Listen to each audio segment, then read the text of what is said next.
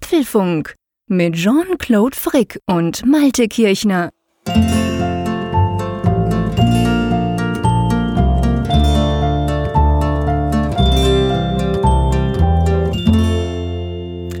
Hallo und herzlich willkommen zum Apfelfunk, Ausgabe 176, aufgezeichnet am Mittwoch, dem 3. Juli. Und ihr hört es zwar nicht, aber insofern ist etwas anders, dass ich das erste Mal seit drei Wochen wieder unterm Dach aufzeichne, was auch so viel heißt wie die Hitzewelle ist zwar noch nicht ganz komplett vorbei, aber zumindest so erträglich wieder, dass ich hier bei knackigen 29 Grad unterm Dach wieder aufzeichnen kann. Das ist nicht so spannend. Viel spannender ist es natürlich, wie es bei dir an der Nordsee aussieht, lieber Malte. Also zuerst mal alles klar. Ja, ich bin seit drei Wochen ja hier unterm Dach, also nicht fortwährend, sondern mit Unterbrechungen. Aber ähm, ja, es ist auch angenehmer geworden hier. Die, die, die, Hitze, die wir letzte Woche noch zu beklagen hatten, in Anführungszeichen, die ist gewichen. Und äh, mittlerweile sind wir bei, ich gucke gerade mal aktuell, 14 Grad Außentemperatur. Oh. Und, und hier unterm Dach sehr wohligen 22 Grad. Also oh. optimales Podcast-Wetter, sage ich dir. Okay, der Hitzkopf in Bern hat es ein bisschen heißer. Es liegt aber ehrlicher gesagt wirklich draußen, das liegt nicht an mir. Aber es ist eben, es ist wieder erträglich, es ist voll okay. Also draußen ist es im Moment auch bei uns jetzt gerade, lass mich mal gucken, 23 Grad, ja. Und in der Nacht sinkt es jetzt auch auf 15. Das heißt, man kann wieder schlafen, das ist alles wunderbar. Und diese Folge ist ja, ihr wisst es, die erste Folge im neuen Monat ist Jewein live. Das heißt, während wir das am Mittwochabend spät aufzeichnen, ähm, hören uns Leute zu und können via Hashtag Apfelfunk live auf Twitter quasi mitdiskutieren.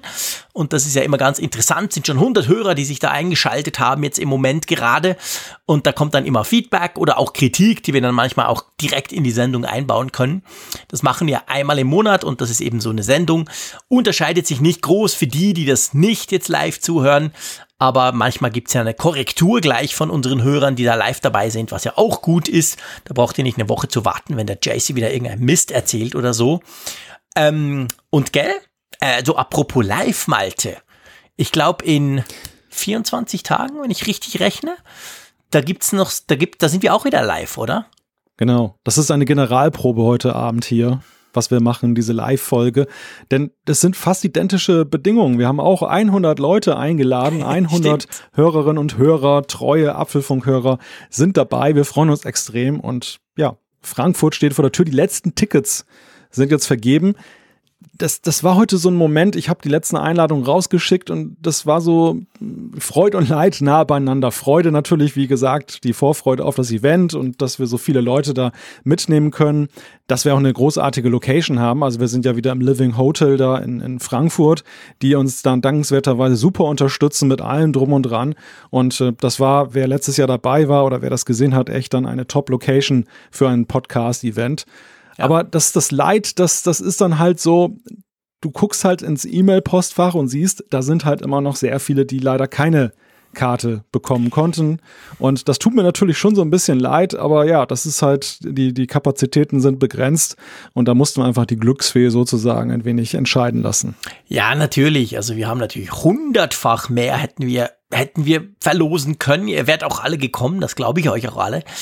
Aber da wäre halt die Location nicht, hätte nicht funktioniert und die, die, ich sag mal, familiäre Umgebung, die wir da ja auch vorfinden, die uns unglaublich inspiriert, das wäre auch nicht möglich gewesen. Aber immerhin für die, die quasi nicht kommen können oder nicht kommen durften, weil sie kein Ticket mehr bekommen haben, wir werden das Ganze natürlich live streamen, auch als, als Video. Also ihr werdet das sehen können, auf welcher Plattform, wie, wo, was, das sehen wir dann noch. Und ganz klar auch am Ende, wenn wir dann durch sind, wird es dann quasi auf YouTube sowieso auch noch publiziert werden. Man kann das also dann nachschauen, damit man uns auch mal sozusagen sieht, wie wir uns da auf der Bühne benehmen. Das gibt's natürlich alles, völlig klar. Also von dem her gesehen, wir sind Full House, fully booked sozusagen ja. und ja. Ja, und, und, und man muss ja auch noch dazu sagen, also falls jetzt dann noch einzelne Karten, es kann ja immer mal passieren, dass jemand krank wird mhm. und sagt, ich kann leider doch nicht kommen, das verfällt nicht. Also wir versuchen dann bis zur letzten Minute, haben wir letztes Jahr auch gemacht, dann, dann äh, zurückkommende Karten noch neu zu vergeben. Das heißt, alle, die an der Verlosung teilgenommen haben, bleiben noch im Lostopf drin. Es gibt noch so eine ganz minimale Restchance. Wir können natürlich nichts versprechen. Wenn alle gesund bleiben und alle kommen können, super, dann gibt's natürlich keine Karten. Aber falls doch, dann äh, kann es natürlich sein, dass da vielleicht last minute nochmal der Jean-Claude und der Malte anklingeln. Genau, das ist durchaus möglich, auch wenn er natürlich niemandem wünschen, dass er krank werden möge. Nein, nein, um so. Gottes Willen. Das natürlich selbstverständlich nicht. Ja, du, das Wetter haben wir abgehandelt. Wir beide sind fit und munter. Frankfurt haben wir quasi vorbesprochen, freuen uns riesig drauf. Ich schlage vor, ähm, wir, wir kommen doch einfach mal zu den Themen, oder? Gab es denn da diese Woche eigentlich größere Themen? Ja, komisch. Unser Skript ist so evolutionär gewachsen und dann plötzlich wie ein Vulkan ausgebrochen. Jetzt haben wir nämlich relativ viel drin, aber ich gebe dir recht, am Sonntag war es noch relativ leer. Es gab natürlich ein Thema und mit dem werden wir gleich auch an, einsteigen. Adieu, Johnny Ive verlässt Apple. Das war die Breaking News Ende letzter Woche. Da werden wir natürlich ausführlich drüber sprechen, was das eigentlich heißt. Recht aktuell gibt es neue Beta-Versionen, unter anderem von iOS 13. Das ist die Beta 3. Wir werfen einen Blick darauf. Ist das Public Beta würdig? Genau, der Malte hat sich auf den Scooter gewagt und ist damit durch Hamburg gefahren. Was das Ganze heißt und wie ihm das Ganze so vorkam und warum wir Schweizer das schon lange können, das besprechen wir später. Der Jean-Claude hat derweil auf den großen Bildschirm oder den kleinen Bildschirm, der ganz groß ist, gesetzt und zwar vom iPhone 10R. Was das für ein interessantes Experiment ist, ich bin auch gespannt. Der Transparenzbericht von Apple wurde heute ganz aktuell ähm, äh, veröffentlicht. Da hat es spannende Informationen drin und da zeigt sich auch, dass die deutschen Strafverfolgungsbehörden super fleißig sind. Was genau das heißt, besprechen wir dann. iPhone was? Apple-Nutzer mit Wissenslücken. Es gab da eine Umfrage und die hat, ja, ich möchte nicht zu viel vorwegnehmen, interessante Resultate hervorgebracht. Genau, wir werden Apfelstücke haben. Es geht um den Mac Pro, es geht um die Unzufriedenheit mit Apple News. Eine Umfrage der Woche, Zuschriften unserer Hörer, alles passt in diese Folge 176 rein. Drum labern wir nicht lange rum. Lieber Malte, legen wir los mit der Meldung der Woche. Ja, was heißt der Woche? Man könnte sagen, der Meldung des Jahres sozusagen. Letzte Ende letzte Woche kam raus, Johnny Ive verlässt Apple. Apple hat das natürlich nach Börsenschluss bekannt gegeben. Und das war ja schon, es gibt so ab und zu so Meldungen, die wirklich dann halt um die Welt gehen, rund um Apple. Und das darf man sicher sagen, war eine der interessanteren, oder? Das ist eine mega Personalie. Also das, irgendwo für mich ist das zwischen dem Schassen des damaligen Softwarechefs Scott Forstall und äh, dem äh, dem ja, todesbedingten Ausscheiden von Steve Jobs. Also das ist wirklich eine, eine Riesenpersonalie für Apple und dementsprechend natürlich ja auch eine, eine Schlagzeile, die um die Welt gegangen ist, also die mhm. ja jetzt nicht nur in den Tech-Medien oder den, den ähm, Apple-Medien dann unterwegs war, sondern die man ja in jeder Zeitung lesen konnte und auch sehr groß ja. teilweise in den Wirtschaftsteilen der, der Zeitungen. Ja, es war ja, also das hat sich, das zeigt sich natürlich bei solchen Sachen dann immer noch mal mehr. Es gibt dann schon so eine Art äh, so, so eine Art Nachruf, obwohl er ja zum Glück nicht gestorben ist, der Johnny Ive. Man konnte halt viel lesen über ihn jetzt auch wieder, wurde nochmal die ganze Geschichte aufgerollt. Er war ja 27 Jahre bei Apple und er ist halt extrem mit diesem Aufstieg von Apple, nachdem sie ja sozusagen pleite waren in den 90er Jahren, ist er natürlich, darf man sagen, wahrscheinlich ähnlich stark damit verbunden, wie der Steve Jobs das ja war. Steve Jobs hat ja voll auf Johnny Ive gesetzt. Die zwei, das waren das waren so, so Brüder im Geiste, kann man sich ja auch sagen. Das konnte man ja auch sehr gut in der, in der Steve Jobs Biografie dann nachlesen, wie wichtig Johnny Ive für Steve Jobs war. Und gleichzeitig ist es aber so eine dieser Meldungen, ich weiß nicht, wie es dir ging, mir ging es ein bisschen so, die kam zwar vom Zeitpunkt her überraschend, aber nicht unbedingt vom Thema es ist jetzt, also es ist ja nicht so, wie wenn jetzt quasi Tim Cook ges gesagt hätte, hey, ich gehe zu Nike, weil ich mache eigentlich lieber Turnschuhe als das blöde Digitalzeugs, sondern das war ja schon etwas, wo man irgendwie, irgendwann schon länger so ein bisschen damit gerechnet hat, oder? Ja, das kann man sagen. Also vielleicht nochmal kurz zur Historie. Johnny Ive und Steve Jobs, die teilen ja eine gewisse Parallele. Beide waren ja so ein bisschen ja, fühlten sich halt außen vor. Steve Jobs war ja außen vor, der war damals bei Apple rausgeflogen und dann hat man ihn zurückgeholt. Johnny Ive war ziemlich unglücklich laut den Biografien, die man lesen konnte seinerzeit, dass seine Designtalente dann nicht dann zur Geltung kamen und die beiden hat dann ja so ein, so ein Zweckbündnis ja mhm. geeint. Also Steve Jobs hat dann eben dieses Potenzial gesehen, was dieser jung, damals junge Johnny Ive hatte. Und umgekehrt, Ive sah halt sein, die Chance seines Lebens bei Apple nochmal wirklich dann das umzusetzen, was er gerne für die Computerwelt umsetzen wollte. Wir kommen da vielleicht auch noch später noch mhm. drauf zu sprechen, auch mit Blick jetzt auf die Neustrukturierung, was das für Bedeutungen hat jetzt, was daraus erwächst. Zu der, zu der ähm, Bedeutung der Nachricht, das hast du sehr schön beschrieben. Also ich möchte sagen, das war eine Nachricht, die war schockierend, aber nicht überraschend. Ja. Ja, ja, genau. Also das ist so, äh, das ist, ist genau das. Also ich meine, ich, mein, ich möchte natürlich auf gar keinen Fall mit dem, mit dem Tod von Steve Jobs vergleichen. Gott bewahre. Ähm, aber da war es ja auch so, ich meine, man wusste dann schon, da war es halt alles viel kürzer, man wusste es ja nur ein paar Wochen lang, aber man wusste schon, uh, das könnte nicht gut gehen. Und dann ist es quasi dann passiert, dann war man natürlich schockiert, aber man hat insgeheim so ein bisschen damit gerechnet. Und beim Johnny Ive, ich meine, er, er hat sich ja jetzt mal rein von der Außenwirkung, wir kommen da natürlich noch auf, aufs Interne sozusagen, aber ja auch von der Außenwirkung, ich erinnere mich, vor ein paar Jahren, da gab es ja keine Keynote ohne Johnny Ive, nicht auf der Bühne, weil das konnte man übrigens auch in der Biografie von Steve Jobs gut nachlesen. Johnny Ive war da immer furchtbar nervös und hat das gehasst, drum hat das nie gemacht, aber es gab ja immer diesen ikonischen Film, wo er da so in, in quasi äh, Märchenstimme seine Sachen erklärt hat und so. Und allein schon nur das wurde ja in den letzten Jahren immer weniger, immer seltener. Dann ist irgendwann mal ganz ausgeblieben. Und gleichzeitig er selber, man konnte ihn schon immer sehen. Man wusste auch bei diesen Events, er war immer da. Also der kurze Auftritt mit Tim Cook, wo sie beide irgendwie die neuen Geräte in der Hands-on-Area Area kurz angucken, das gehörte schon dazu. Aber man hat irgendwie so das Gefühl gehabt, dass er sich so ein bisschen äh, zurücknimmt oder einfach so ein bisschen vielleicht sogar zurückzieht, oder?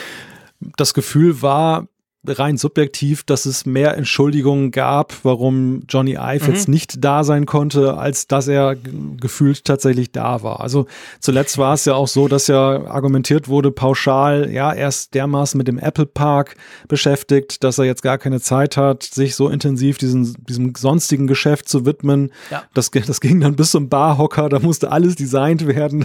Da, das war, da war einfach keine Zeit dann für, für Apple-Produkte. Jetzt, jetzt mit dem Mac Pro muss man ja sagen, sagen, ist er aber doch ja deutlich wieder in den Fokus gerückt. Ja. Also er war ja auf der einen Seite sehr präsent auf diesen Pressebildern und natürlich trägt dieser Mac Pro dann auch seine Handschrift.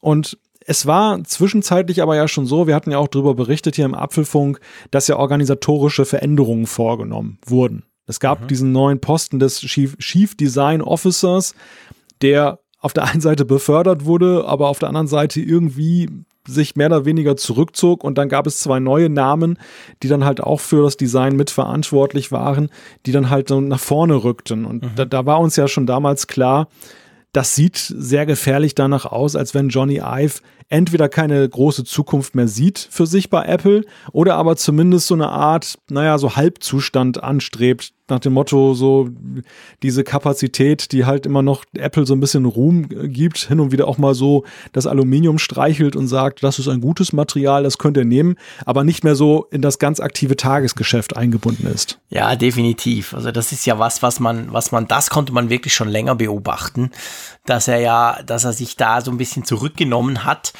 und du hast recht, du hast gesagt quasi, ähm, du hast gesagt, dass er quasi eben, ja, eben am Apple Park etc. Also es gab natürlich Projekte, die ihm sehr wichtig waren, wo er sich dann voll, voll reingehängt hat, wohl auch. Aber es ist schon so, dass eben auch andere zur Geltung kamen, auch namentlich dann plötzlich gab es andere Leute neben ihm. Und ich glaube, man darf schon sagen, also diese Geschichte, wie sie jetzt, wir müssen ja noch das zu Ende erzählen, wie er weggeht und was er denn eigentlich macht, aber das ist, glaube ich, kann man sicher sagen, das wurde lange vorbereitet, weil Apple wusste natürlich, es gab eigentlich immer den Steve Jobs und noch Jahre später, ja heute noch zum Teil, gibt es ja Leute, die sagen, ja, was hätte wohl der Steve gemacht und so, obwohl das jetzt auch schon auch acht Jahre her ist, dass er mhm. gestorben ist. Und man wusste, es gibt da, da daneben noch Johnny Ive. Und es gibt wahrscheinlich keine Figur im Moment bei Apple, die auch so börsenrelevant ist, wenn der geht, wo man nicht einfach sagen kann, ah, oh, übrigens, by the way, hier ist eine E-Mail, der Johnny ist dann weg, sondern das, das muss man irgendwie, das muss man an, das muss man vorbereiten, das muss man eben so, so mit kleinen Dingen, so im Sinn von, ja, macht jetzt da ein bisschen weniger, mach mir, also dass das dann nicht wieder ganz große Schock, ähm, Schock kommt. Und ich glaube, das hat Apple relativ gut gemacht, oder? Also zumindest, ja. wenn man es jetzt mal börsentechnisch ansieht, weil es gab im Vorfeld also jetzt nicht in den letzten Wochen, aber seit Monaten, ja, seit Jahren eigentlich, gab es ja immer so ein bisschen die Befürchtung, hey, wenn der dann mal geht, dann, oh, dann wollen wir mal gucken. Mhm. Und wenn du die Börse angeguckt hast, waren, glaube ich, 0,9 Prozent an dem Tag, wo es dann wieder aufging am nächsten, die es runterging und danach ging es wieder hoch. Also die Börse hat eigentlich relativ relaxed auf diese Geschichte reagiert.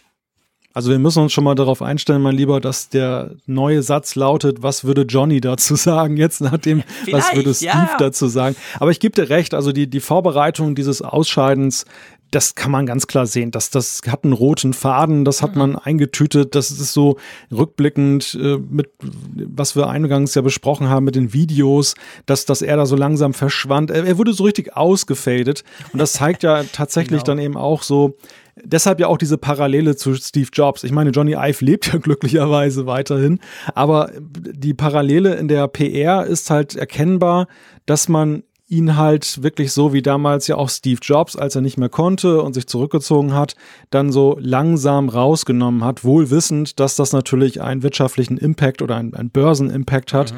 wenn so eine zentrale Figur dann da rausgeht. Wobei, und das finde ich ganz interessant, und darüber müssen wir jetzt ja auch sprechen, wie diese Nachricht tatsächlich aufgenommen wurde. Das war ja auch höchst interessant, weil es war ja beileibe nicht so unisono, dass gesagt wurde, oh Gott, Apple ist verloren, ohne Johnny gibt's keine schönen iPhones mehr. Ich habe viel gelesen, ich weiß nicht, wie dein Empfinden war, von ähm, toller Mann, hat tolle Verdienste dafür Apple dann auf den Weg gebracht. Aber eigentlich, jetzt reicht's auch mal. Ja, absolut. Also das muss man ganz klar sagen. Also das ist natürlich, das, das war, das war wirklich auffällig. Aber ich, ich dachte noch am Anfang so, uh, krass. Aber wenn ich ja hab's mir dann selber überlegt, wie es mir dann geht, und mir geht's ja selber ein bisschen ähnlich. Nicht, dass ich das Design nicht würdige, was er gemacht hat. Ich meine, es steht außer Frage, dass er unglaublich tolle Dinge, en enorm wichtig für Apple, ja, für die ganze Industrie war, immer noch ist letztendlich. Aber bei mir ging es auch so ein bisschen drum, dass ich mir so gedacht habe, okay, wenn so jemand, so ein Schwergewicht, der absolute Superguru, wenn der Apple verlässt, dann hinterlässt er auf der einen Seite natürlich eine Riesenlücke, aber diese Lücke will ja auch gefüllt werden, gestopft werden. Unter Umständen können jetzt andere einen Platz einnehmen, das die vorher gar nicht konnten, das vorher gar nicht möglich war, wenn, wenn Johnny Ive in der Firma hast, der so berühmt, so bekannt ist, der Sir Ive etc. Also von dem her ist das ja auch eine Chance. Und ich habe mich bei mir selber entdeckt, dass ich auch tatsächlich die, die Chance, die potenzielle, wo man noch überhaupt nicht weiß, in welche Richtung sie gehen wird, aber dass ich die höher gewichtet habe als das, oh Mist, Johnny ist weg. Also es ging mir selber ja auch so. Und das war auch so ein bisschen der Tenor bei den Analysten und überhaupt bei allen. Das war jetzt nicht so, oh, Apple ist doomed, scheiße, jetzt ist es soweit, oh weh, oh weh. Sondern es war schon so, hey, toller Mann, wow, krass, super Typ, aber ja, ist, ist okay eigentlich. Jetzt schauen wir mal, wie es weitergeht, oder? Ja. Ja, genau so. Also es ist ja auch so, Johnny Ive hat Apples Design ja sehr stark geprägt. Und zwar dahingehend diese Simplifizierung und dieser Kurs, der war ja bis zu einem bestimmten Punkt ja, ich möchte sagen, in der Breite absolut unumstritten populär dass man ja. gesagt hat, das ist super, diese, diese Vereinfachung, keine unnötigen Schalter, äh, nur das Nötigste, auch mal den Mut Nein zu sagen. Das war ja eben auch das, was ja Steve Jobs auszeichnete, dass er gesagt hat, to focus means to say no. Dass also sich zu fokussieren bedeutet eben auch dann mal Nein zu sagen, was mhm. eben viele Hersteller nicht können oder was man ja, wenn man selber zum Beispiel auch mal einen Text schreibt oder sonst irgendwas macht, ja auch an sich feststellt, dass man genau. häufig zu viel reinpackt, weil man allen gerecht werden will und am Ende ist es dann irgendwie dann Murks und wenn man halt Dinge weglässt, ja, dann nimmt man vielleicht nicht alle mit, ja. aber die, die man mitnimmt, die sind begeistert.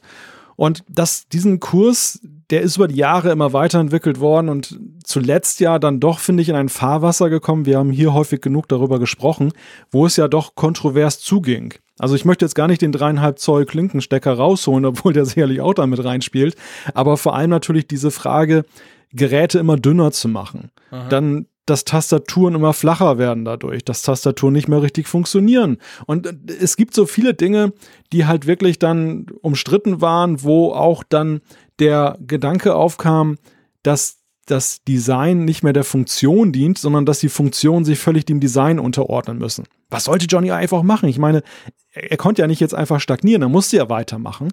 Und es ist halt so, Apple ist an einem Punkt, wo man fragen kann, Sind Sie jetzt mit der Designgewichtung noch auf dem richtigen Weg oder ist Funktionalität jetzt eigentlich auch so ein Kriterium, was wieder etwas mehr in den Fokus rücken muss? So wie auch ja die ganze Mac-Linie. Genauso wie wir ja darüber gesprochen haben, dass der Mac so ein bisschen ins Hintertreffen geraten ist. Und jetzt können wir ja freudig feststellen, mit diesem riesigen Line-up an Macs, was da da ist, Apple hat den Mac wiederentdeckt.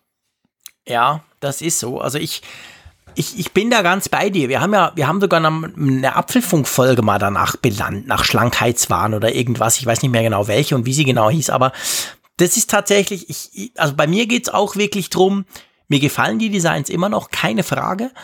Aber ich habe bei praktisch jedem Gerät, sei das das iPhone, vielleicht die Apple Watch ist die einzige, wo es nicht der Fall ist. Aber sonst, bei jedem Gerät finde ich eigentlich, Freunde, coole Sache, aber hey, hättet's doch einen Millimeter oder zwei dicker machen dürfen. Da, da hätte man einige Benefits gehabt und vor allem nicht, um, nicht unbedingt die Nachteile, die man eben damit hat. Sei es Batterielaufzeit, sei es natürlich die Tastatur, ist natürlich ein sehr schönes plakatives Beispiel, die, die einfach wirklich schwierig ist bei den neuen Mac, MacBooks und MacBook Pros. Das, das muss man einfach sagen. Und das ist so. Ich meine, auch, auch beim iPad, wir haben auch drüber gesprochen, beim iPad Pro. Warum ist das so dünn? Das ist so dünn, dass es quasi von selber im Rucksack verbiegt. Muss doch nicht sein. Und der Akku ist ehrlich gesagt zu wenig lange für mich. Also bei vielen solchen Dingen, das, das finde ich auch, da kann man so ein bisschen aufhängen, für mich zumindest persönlich. Sonst gefällt mir das Zeug, ja. Die Frage ist halt jetzt natürlich, ähm, wie geht's dann weiter? Ich meine, hm. Vielleicht, be bevor wir in die Zukunft blicken, müssen wir natürlich noch kurz sagen, also der Johnny Ive hat ja gesagt, oder Apple hat gesagt, in diesem Jahr wird er Apple verlassen, aber, und dann kam gleich das ganz große Aber, er gründet ja eine eigene Designfirma und diese Designfirma wird wahrscheinlich als größten Kunden Apple haben. Also das heißt mit anderen Worten, so richtig raus ist er nicht. Ja, und das ist eine ganz interessante Konstruktion, beziehungsweise eine ganz interessante Aussage. Erstmal, bei der ja auch viele sich gefragt haben, was ist da dran? Ist das jetzt eine Vertröstung im Sinne von, ist ja nicht so schlimm, dass der Johnny geht, weil er bleibt ja irgendwie so über drei Hintertüren dann doch drin? Oder ist das tatsächlich ernst gemeint? Und wenn das ernst gemeint ist, was bedeutet das für Apple? Apple outsourced sein Design? Also das muss man sich mal vorstellen. Eine Firma, die ja sonst wirklich, egal jetzt Johnny Ive hin oder her, aber alleine strukturell, die ja wirklich alles so, was wichtig ist, in ihren vier Wänden behält. Mhm. Geht gerade jetzt mit so einer elementaren Funktion, und wir wissen ja nicht in welchem Umfang, nach draußen. Mag ja sein, dass er nur die Schrauben designt, dann ist es nicht so gewaltig, aber ich denk, denke mal, dass so jemand wie Johnny Ive irgendwie auch zentrale Dinge weiterhin machen will. Irgendwie yeah. stilprägende. Also was hältst du von dieser Aussage?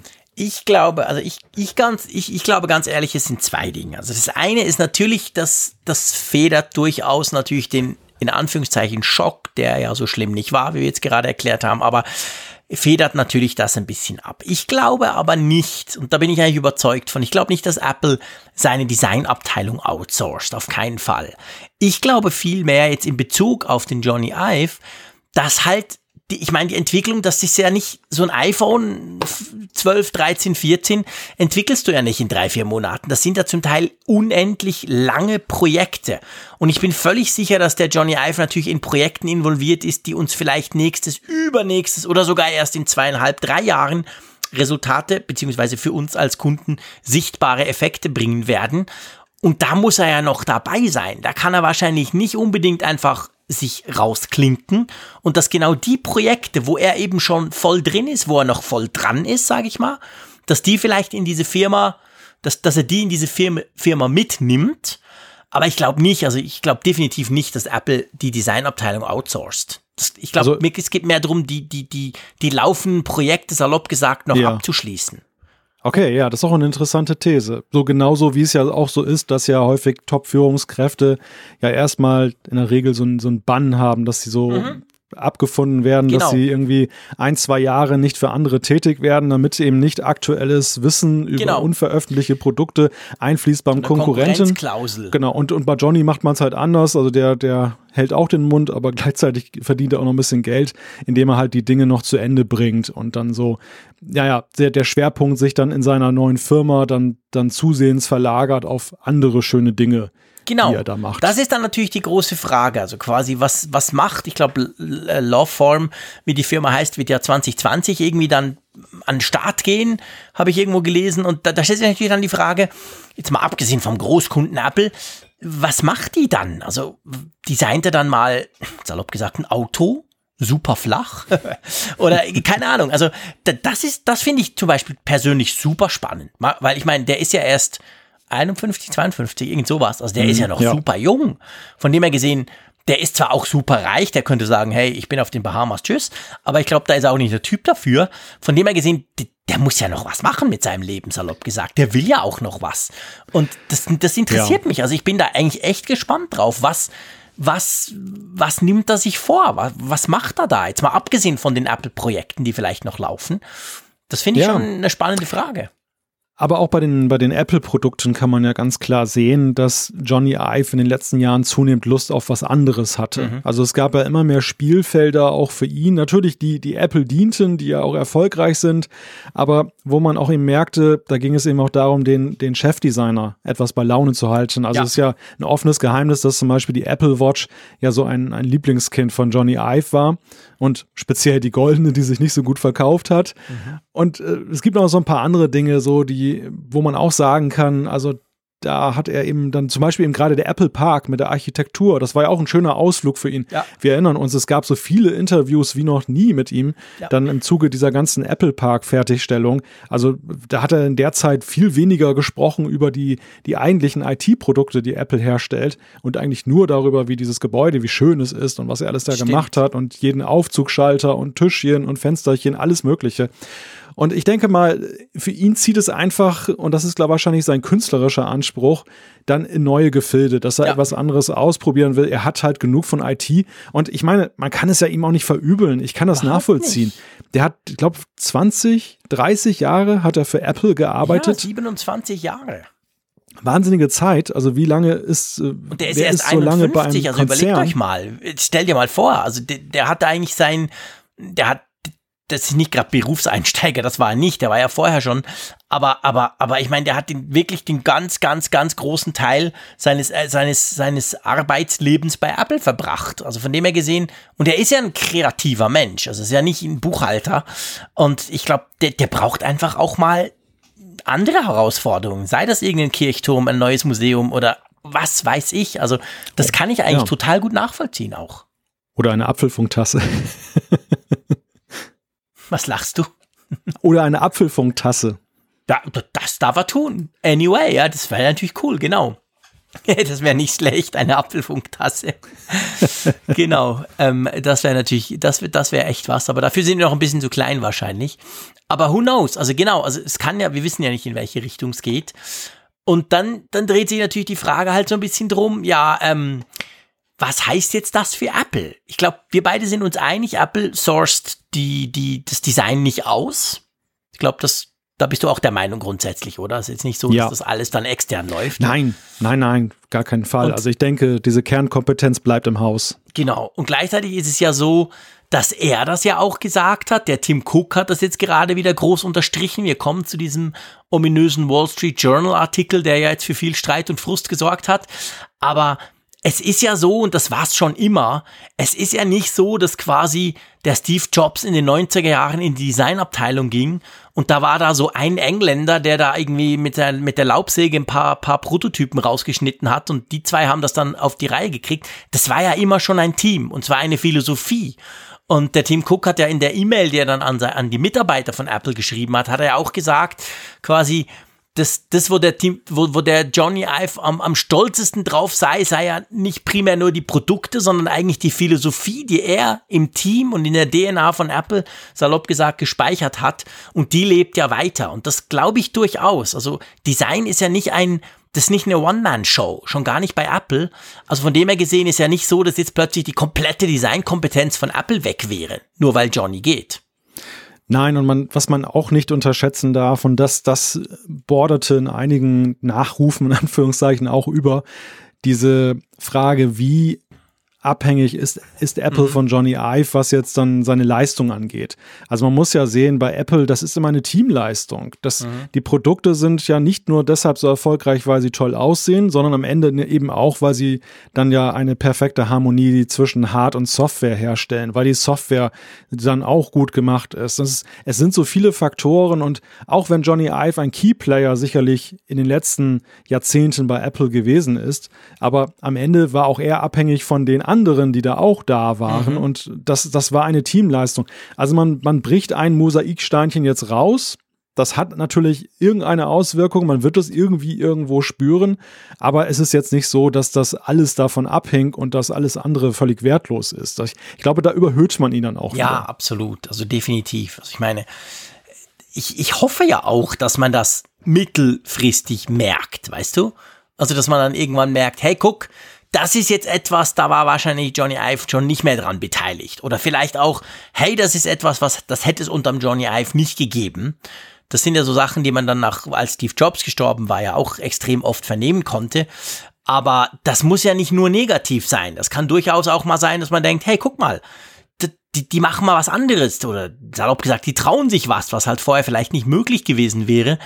Aber ich glaube, dass wir auf diese, diese Dinge, die wir dann vielleicht feststellen, dass man wirklich merkt, hey, doch, das sieht irgendwie anders, da ist irgendwas anderes oder Akzente sind anders oder so. Aber das dauert noch eine Weile. Ich glaube nicht, dass das so schnell geht. Also ich glaube, dass eben, das hängt auch mit der Firma zusammen, die er jetzt macht. Da wird schon jetzt die nächsten großen, die nächsten paar großen Hardware-Geschichten, da wird er noch maßgeblich dran beteiligt sein.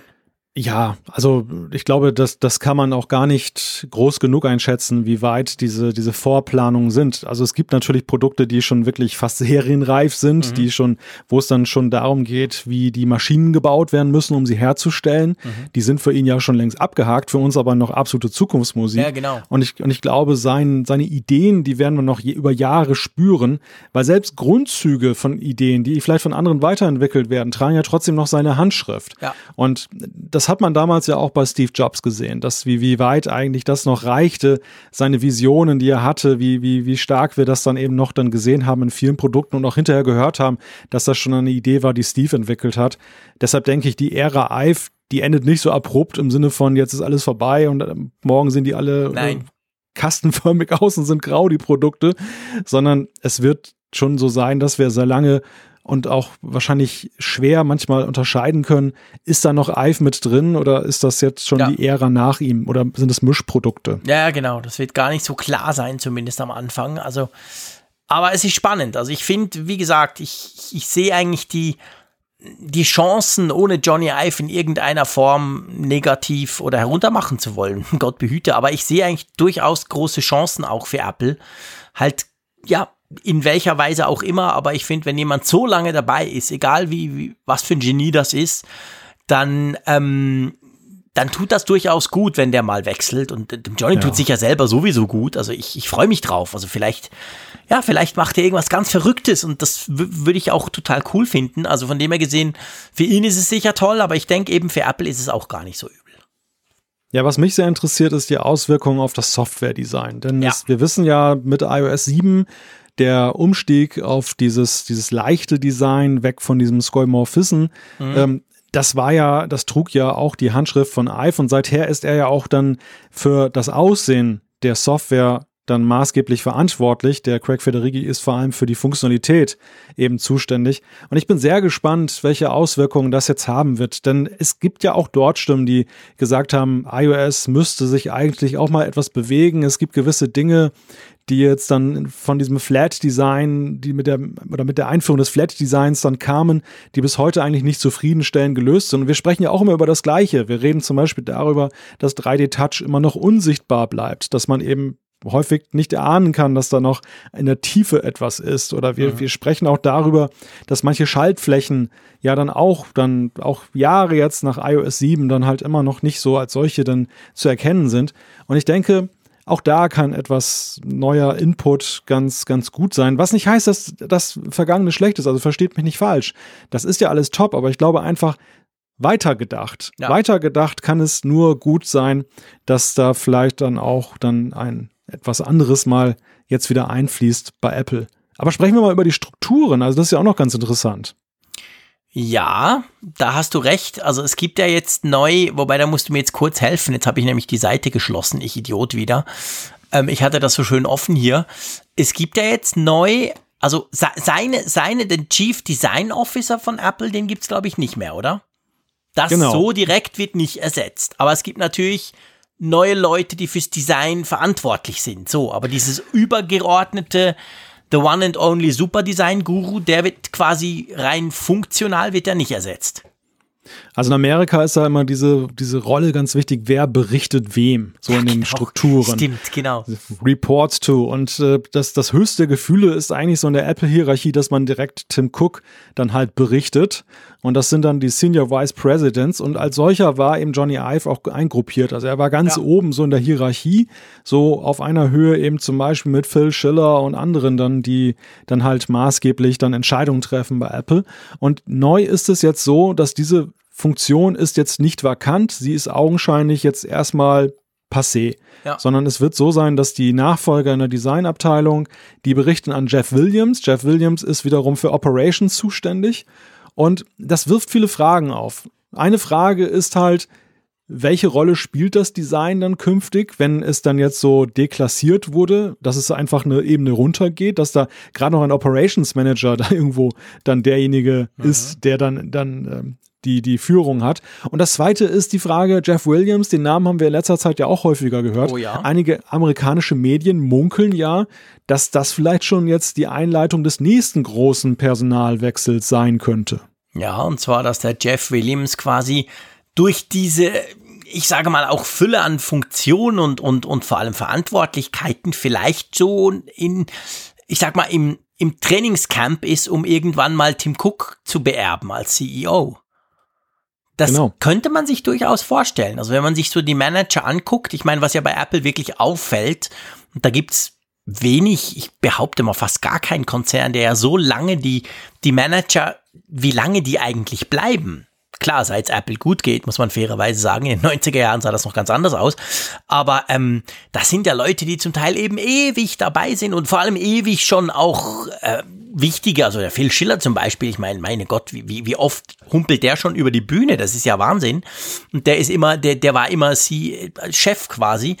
Und ähm, der Jeff Williams ist, ist da relativ schnell, relativ hoch gekommen schon. Und da könnte man sich das durchaus vorstellen, dass der mal Tim Cook, also ich meine, wenn man, wenn man seine Auftritte guckt, sei es auf Keynotes oder auch die Interviews, die er gibt, dann ist er ja, ich sag mal jetzt mal salopp gesagt, was die Medienpräsenz angeht, ist er, ist er schon eine andere Nummer als der Tim Cook. Ja, was mich belustigt ist, dass man man versucht ja irgendwelche Traditionsmuster bei Apple zu erkennen. Ja. Und es ist ja ganz schwer, ein Traditionsmuster zu erkennen, wenn, also wenn wir Apple mal jetzt ähm, als Startdatum die Rückkehr von Steve Jobs ansehen, des mhm. großen Apple-Erfolgs. Das ist ja so der Benchmark. Vorher, klar, gab es auch viele Geschäftsführer, aber es waren andere Bedingungen und andere Erfolge. Und jetzt versuchen halt alle etwas hineinzudeuten, dass eben ja Tim Cook ja auch Operations Manager war. Der, das, der hat sich mhm. auch eben dadurch dann dadurch groß geworden, dass er eben diese ganzen Abläufe so wunderbar wirtschaftlich gestaltet hat, die, die gerade so in der Produktion, dass da nicht irgendwas groß in irgendwelchen Warenhäusern dann vergammelt, sondern dass eben wirklich so just in time, aber immer genug, dass halt dann auch ausreichend Nachschub ist, gemacht wird. Und deshalb wird diesem Operations Office dann auch so viel Bedeutung beigemessen, im Sinne von, das hatten wir ja schon mal bei Apple, das, das war schon einmal ja. der Wegbereiter. Und das, das sehen halt auch einige als Parallele. Natürlich kann ich mir vorstellen, Tim Cook ist ja Zeit seines Berufslebens, auch oder als seines, seines ähm, Geschäftsführerlebens, ja auch irgendwo so Operationsmensch geblieben. Also er war ja nie jemand, klar, er, er, er ist fürs Ganze zuständig. Ich glaube auch, dass er sich fürs Ganze interessiert und das Ganze eben auch alle versucht, alle Fäden zusammenzuführen. Aber er ist ja nach wie vor so jemand, wo man eher denkt, das ist einer, der, der kann halt mit den, mit Operations besonders gut umgehen. Mhm. Und das ist jetzt nicht gerade der Design-Guru oder der große Softwaremacher. Und dass der vielleicht auch damit liebäugelt, jemanden, der aus dieser Sparte kommt, den als sein Nachfolger auszu suchen, das ist ja auch nicht so ganz von der Hand zu weisen. Nee, das stimmt. Und das ist ja auch etwas, was, was oft bei Firmen passiert. Also ich meine, der, der CEO, wenn er jetzt nicht irgendwelche groben Fehler macht und vom Verwaltungsrat rausgeschmissen wird, der hat da natürlich maßgeblich mitzureden, wenn es darum geht, einen Nachfolger zu suchen und dass man natürlich unter seinesgleichen salopp gesagt ähm, gerne mal fündig wird. Das ist ja auch ganz normal. Also das könnte schon sein, aber ich traue mir da ehrlich gesagt selber nicht unbedingt zu, da die Kristallkugel allzu stark rein zu, zu blicken. Das, ich, ich, ich kann das zu wenig beurteilen. Mir fällt einfach auf, dass der Jeff Williams, dass der, also salopp gesagt, gut, vielleicht war ich damals noch weniger drin, 2011, als der Tim Cook Chef wurde, da, da kannte ich den vorher gar nicht so. Und den Jeff mhm. Williams, wenn jetzt der, selbst wenn der in zwei, drei Jahren das werden würde, muss man doch klar sagen, ja, der hatte aber doch jetzt einige Auftritte und, und sei es bei John Gruber in der Talkshow, e, egal wo, also der ist schon, der ist schon recht präsent, auch medial. Und Tim Cook war das früher nicht so, aber das mhm. muss nichts bedeuten, aber das fällt mir persönlich zum Beispiel auf. Ja, gut, ich glaube, das war damals aber auch ja nicht geplant. Ja, Steve Jobs war auch eine andere Zeit. Zu ersetzen. Fairerweise auch sagen. Das, das, das ging halt alles sehr schnell. Also ich habe noch eine These und die, die weicht eigentlich davon ab, dass konkret etwas vorbereitet wird. Im Sinne von, wir erwarten jetzt, Tim Cook hat schon gesagt, in zwei Jahren möchte ich auch eine Designfirma gründen und, und äh, werde dann rausgehen und Apple nur noch zuarbeiten. Ich glaube eher, es ist so, und das ist gerade für die Börse ein wichtiges Signal, dass Apple einfach für diese Eventualität gerüstet ist. Ja. Denn ich glaube, es gibt nichts Schlimmeres. Wir haben ja gerade dieses Börsenbeben gesehen Anfang des Jahres, mhm. als es eben mit den, mit den Absatzproblemen dann da diese, diese Themen gab. Und da hat man gesehen, wie leicht eben so eine, eine Unruhe entstehen kann, die dann auch Apple für Apple richtig teuer wird und für die ja. Aktionäre. Und das ist ein sehr positives Zeichen für den Markt, wenn Apple einfach ausstrahlt, dass sie einen zweiten Mann on hold haben. Dass sie ja, also genau. jederzeit umswitchen können. Wenn Tim Cook einmal sagt, aus welchen Gründen auch immer, ich kann nicht mehr, ich möchte nicht mehr, ich bin weg, dass dann eben Jeff Williams dann sofort übernehmen kann. Und das war ja auch damals ja auch das große Problem, wo Apple eben sehen musste, wie kommen sie aus der Ära Jobs heraus, mhm. ohne jetzt dann da jetzt Schäden davon zu tragen als Unternehmen, weil keiner mehr glaubt an ihre Zukunft. Ja. Das haben sie gut gemeistert, aber das war ein Kunststück. Das war damals wirklich extrem kompliziert. Und wenn sie schlau sind, haben sie ihre Lehren daraus gezogen und machen das jetzt genauso wie jetzt richtig. Ja, definitiv. Das, das, das sehe ich ganz, ganz genau gleich. Also ich glaube, so ein bisschen zusammenfassend kann man sagen, Apple ist nicht doomed. Der Johnny Ive vollzieht wahrscheinlich was, wo er sich schon länger damit beschäftigt hat. Apple wusste das auch schon länger. Das war nicht überraschend im Sinn von, oh shit, der Johnny kommt nicht mehr. Ähm, und demzufolge haben sie sauber vorbereitet, er sowieso. Und ich glaube auch, dass das mehr Chancen als Risiken bietet. Also alles in allem, das wird nicht das letzte Mal gewesen sein, dass wir über dieses Thema sprechen. Aber ich glaube grundsätzlich, da tun sich durchaus interessante ähm, Möglichkeiten auf, oder? Absolut. Absolut. Gut, dann lass uns doch mal zu einer anderen, wie ich finde, auch sehr interessanten Möglichkeit kommen. Wir haben ja in den letzten, man darf gut und gerne sagen, drei Folgen, haben wir ja doch ab und zu über iOS 13 Betas gesprochen. Die erste, die zweite, letzte Woche dann die Public Beta, beziehungsweise vorletzte Woche die Public Beta. Ich habe mich ja genügend dazu geäußert, dass man das Zeug gefälligst nicht installieren sollte, weil es noch total buggy ist. Und jetzt kam gestern, ein Tag verspätet, ich war schon, hatte schon total Krise am Montagabend. Am Montag kam nichts, normalerweise ist Montag, jetzt war es Dienstag. Die iOS 13 Beta 3. Und ich muss sagen, ich bin erstaunt. Ich bin positiv überrascht. Gehst du jetzt wieder auf Produktivgerät? Selbstverständlich. Die Geschichte erzähle ich euch nachher dann. Aber es ist tatsächlich so. Also iOS 13 Beta 3 widerlegt sehr vieles, was ich die letzten paar Wochen über die, die Beta 2 gesagt habe. Ich habe gesagt, quasi unbrauchbar, so viele essentielle Dinge gehen nicht. Es wurde sehr, sehr viel gefixt. Es wurde sehr, sehr viel verbessert. Das Ding läuft jetzt auf meinem iPhone 10s Max, was ich jetzt zehn Tage nicht mehr hatte. Geschichte kommt später. Läuft das so rund, dass ich wirklich meine SIM-Karte wieder zurückgepackt habe und sagen muss, ja, also brr, funktioniert. Und bevor wir zu den, zu den Funktionen kommen, wie immer, bei der Beta gibt's natürlich immer noch, da wird von Beta zu Beta werden gewisse Funktionen aktiviert. Was mir eigentlich, die große Frage, die ich mir seit gestern Abend stelle, ist, warum zum Geier hat Apple die Beta 2 dazu auserkoren, als Public Beta einem ganz großen Kreis von Leuten nutzbar zu machen? Wir haben ja letztes Mal drüber gesprochen. Warum nicht die Beta 3? Die Beta 3 ist unglaublich viel besser als die Beta 2. Also jeder, der, der, der eine Beta 2 drauf hat oder eben die Public Beta, sollte schleunigst gucken, dass er die Dreier oder eben die Public Beta 2, die jetzt, glaube ich, in diesen Stunden rauskam, drauf tut, weil die ist so viel besser. Hm. Ich kann das jetzt noch gar nicht so letztgültig beurteilen, weil ich die tatsächlich erst heute aufgespielt mhm. habe auf meine Geräte und das sind ja auch noch gar nicht mal so viele Stunden, die wir überhaupt jetzt dann die, diese, diese Beta nutzen können. Aber hm, ja, sie macht natürlich im ersten Moment schon mal einen, einen sehr stabilen Eindruck.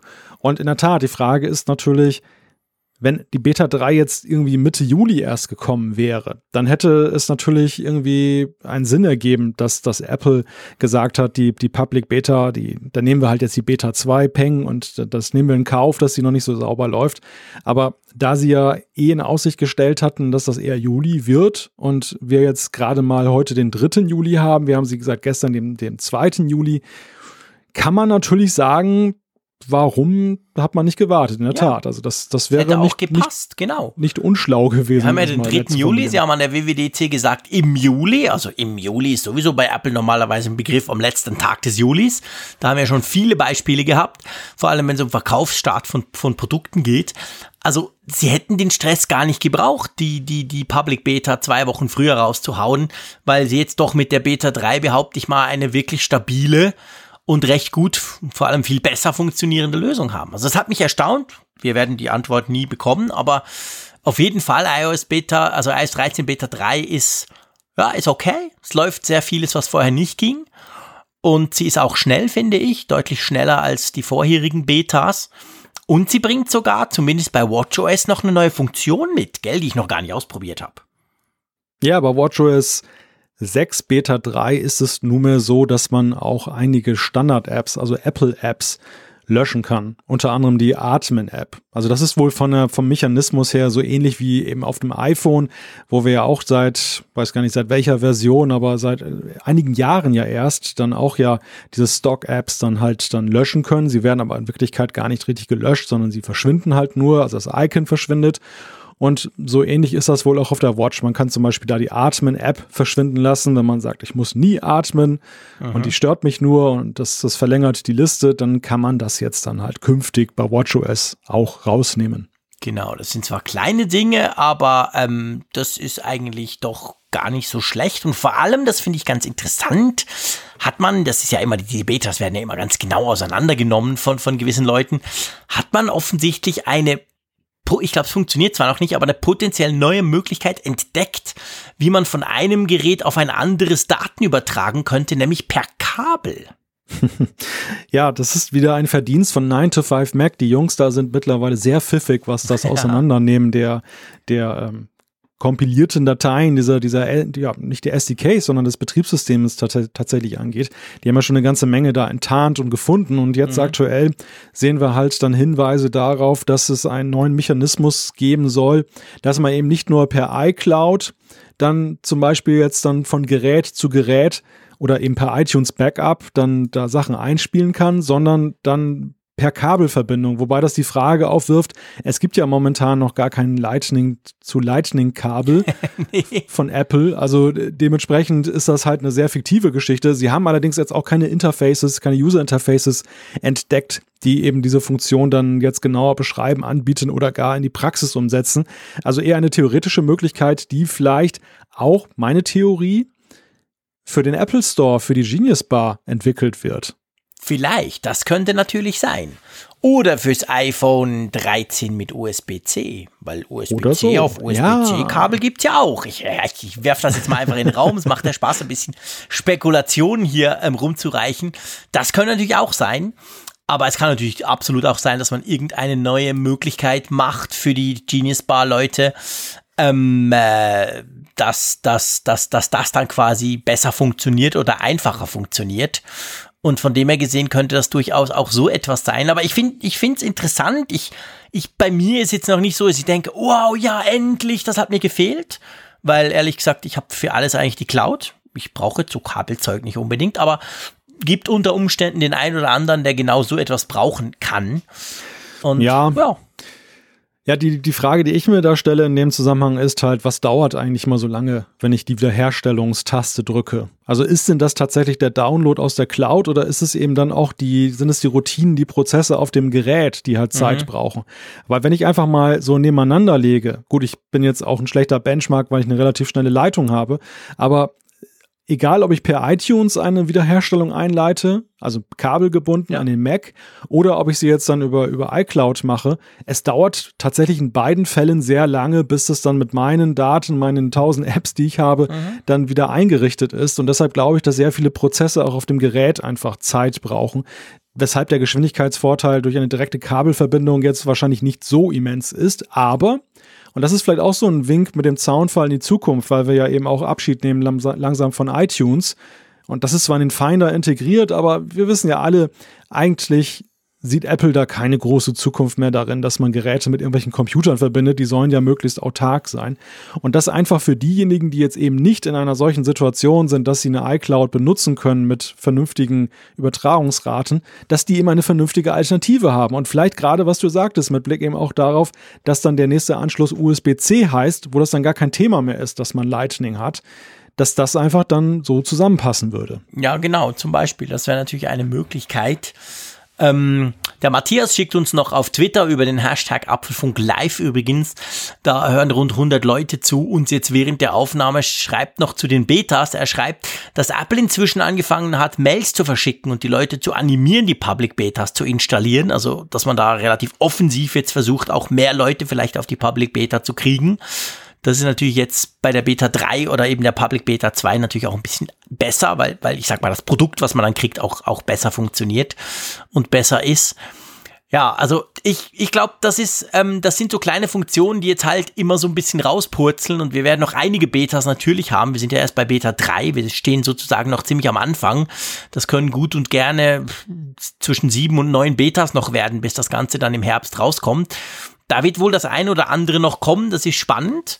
Mhm. Aber ich finde jetzt, wir haben mit Beta 3 jetzt einen Stand erreicht, der, der doch, ja, der okay ist, muss ich wirklich sagen. Ja. Ja, und die Apfelfamilie hat uns auch da was geschickt über Twitter. Eine Grafik, wo man eine Gegenüberstellung sieht, wann welche Beta herausgekommen ist.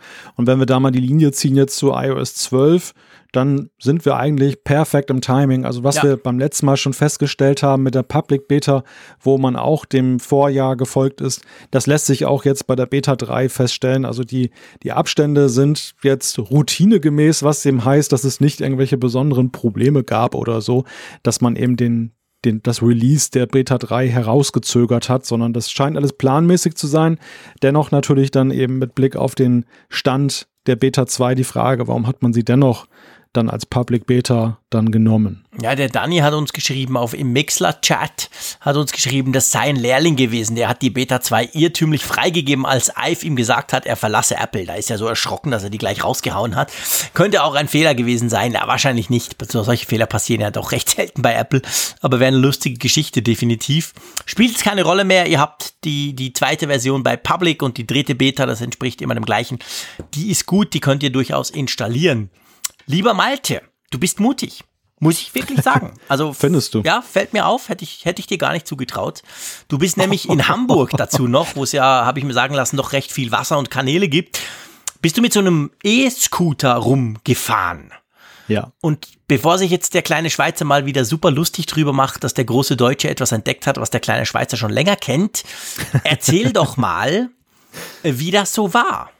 Ja. Ja, vielleicht ganz kurz die Vorgeschichte, warum der kleine Schweizer sich so lustig macht über den großen Deutschen.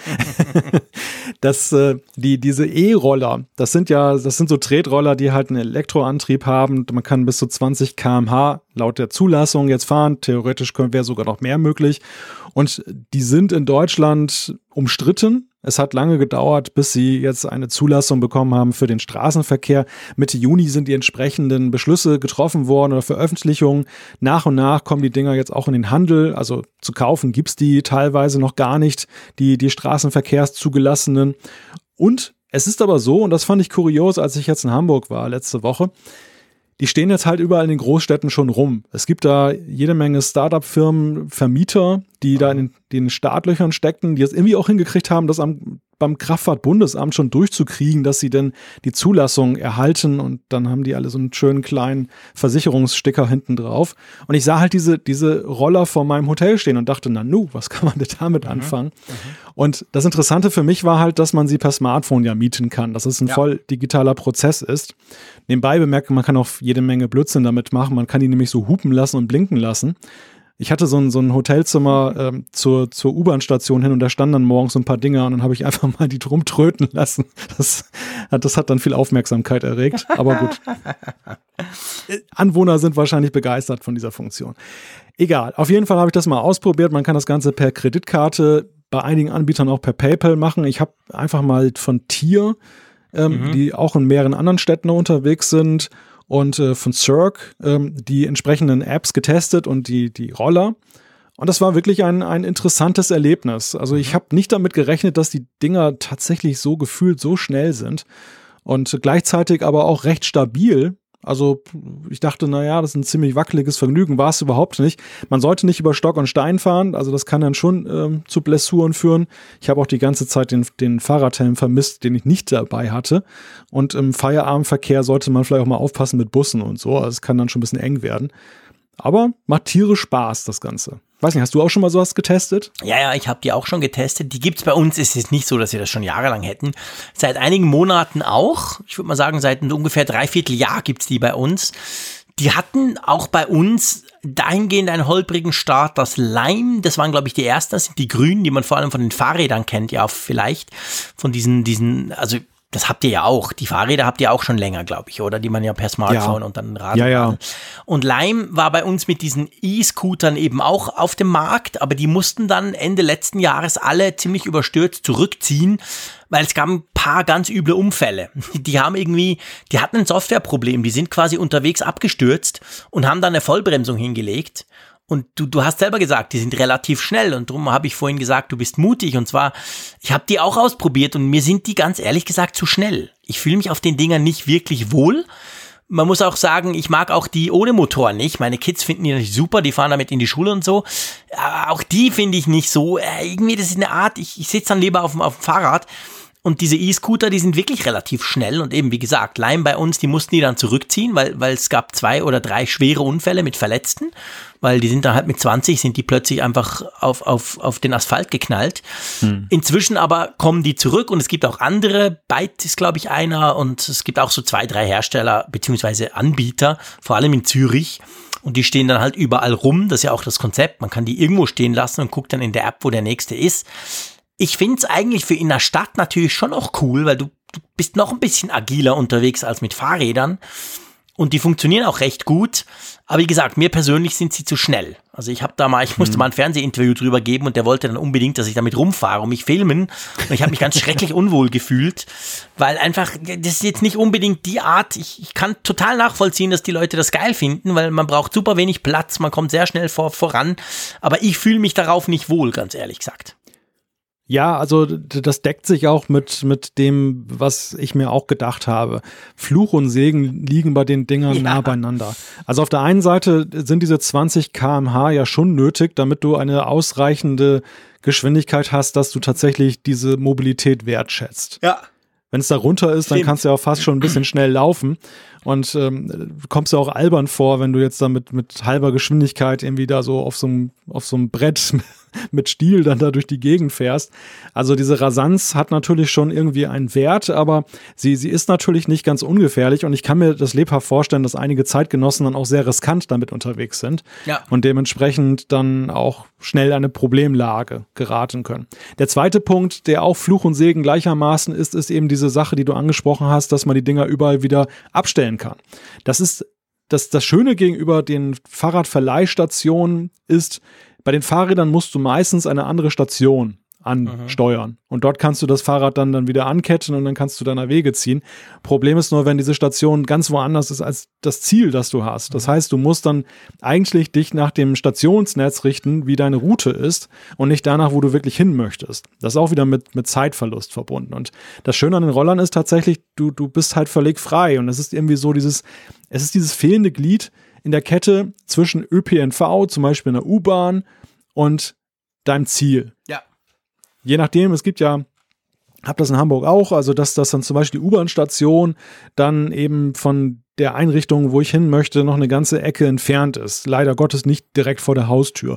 Und dann gibt es halt Tage, da möchte man halt dann doch diese 10 bis 15 Minuten Fußmarsch sich ersparen. Und das ist natürlich Klar. cool, wenn du aus der U-Bahn rausstolperst, hast dann gleich einen Roller mhm. und dann rollst du eben dorthin und dann lässt du den da stehen und wenn du Glück hast, dann steht er dann, dann äh, Stunden später noch und wenn du Pech hast, ist er weg. Aber dann kannst du über die App, und das finde ich auch so klasse, eben lokalisieren, wo ist denn noch ein Roller, welchen Akkustand hat der und dann kannst du eben dich dahin navigieren lassen und nimmst den. Also ich finde halt, und deshalb ist es auch ein Thema für den Apfelfunk, jetzt gerade diese App-Integration. Es ist halt sehr faszinierend, wie all diese Dinge, die wir halt dann so bekommen haben über die Jahre mit den, mit den Navigationsinstrumenten, mit den, mit dieser ganzen Fernsteuerung und mhm. so weiter, wie smarte, auch das Internet der Dinge steckt ja auch irgendwo drin in diesen Dingern. Klar. Und das, das finde ich halt ein, ein, ein sehr interessantes Beispiel. Es ist, es ist halt sehr zukunftsweisend. Wenngleich ich natürlich auch viele Fragezeichen habe, ist das vielleicht auch nur so wie Pokémon Go ein Sommerhype? Weil jetzt bei Kälte, Frost, Regen, Nässe, also glatten Straßen, damit unterwegs sein, ist ja auch noch so eine Überlegung. Will man das? Ja, das macht nicht unbedingt Spaß, das ist schon so.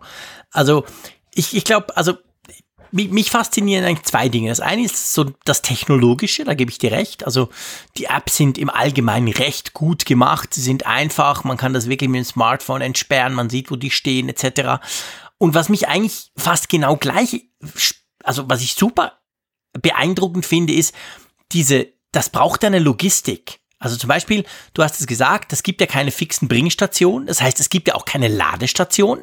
Du fährst mit dem Ding irgendwo hin, stellst es ab und dann pff, okay.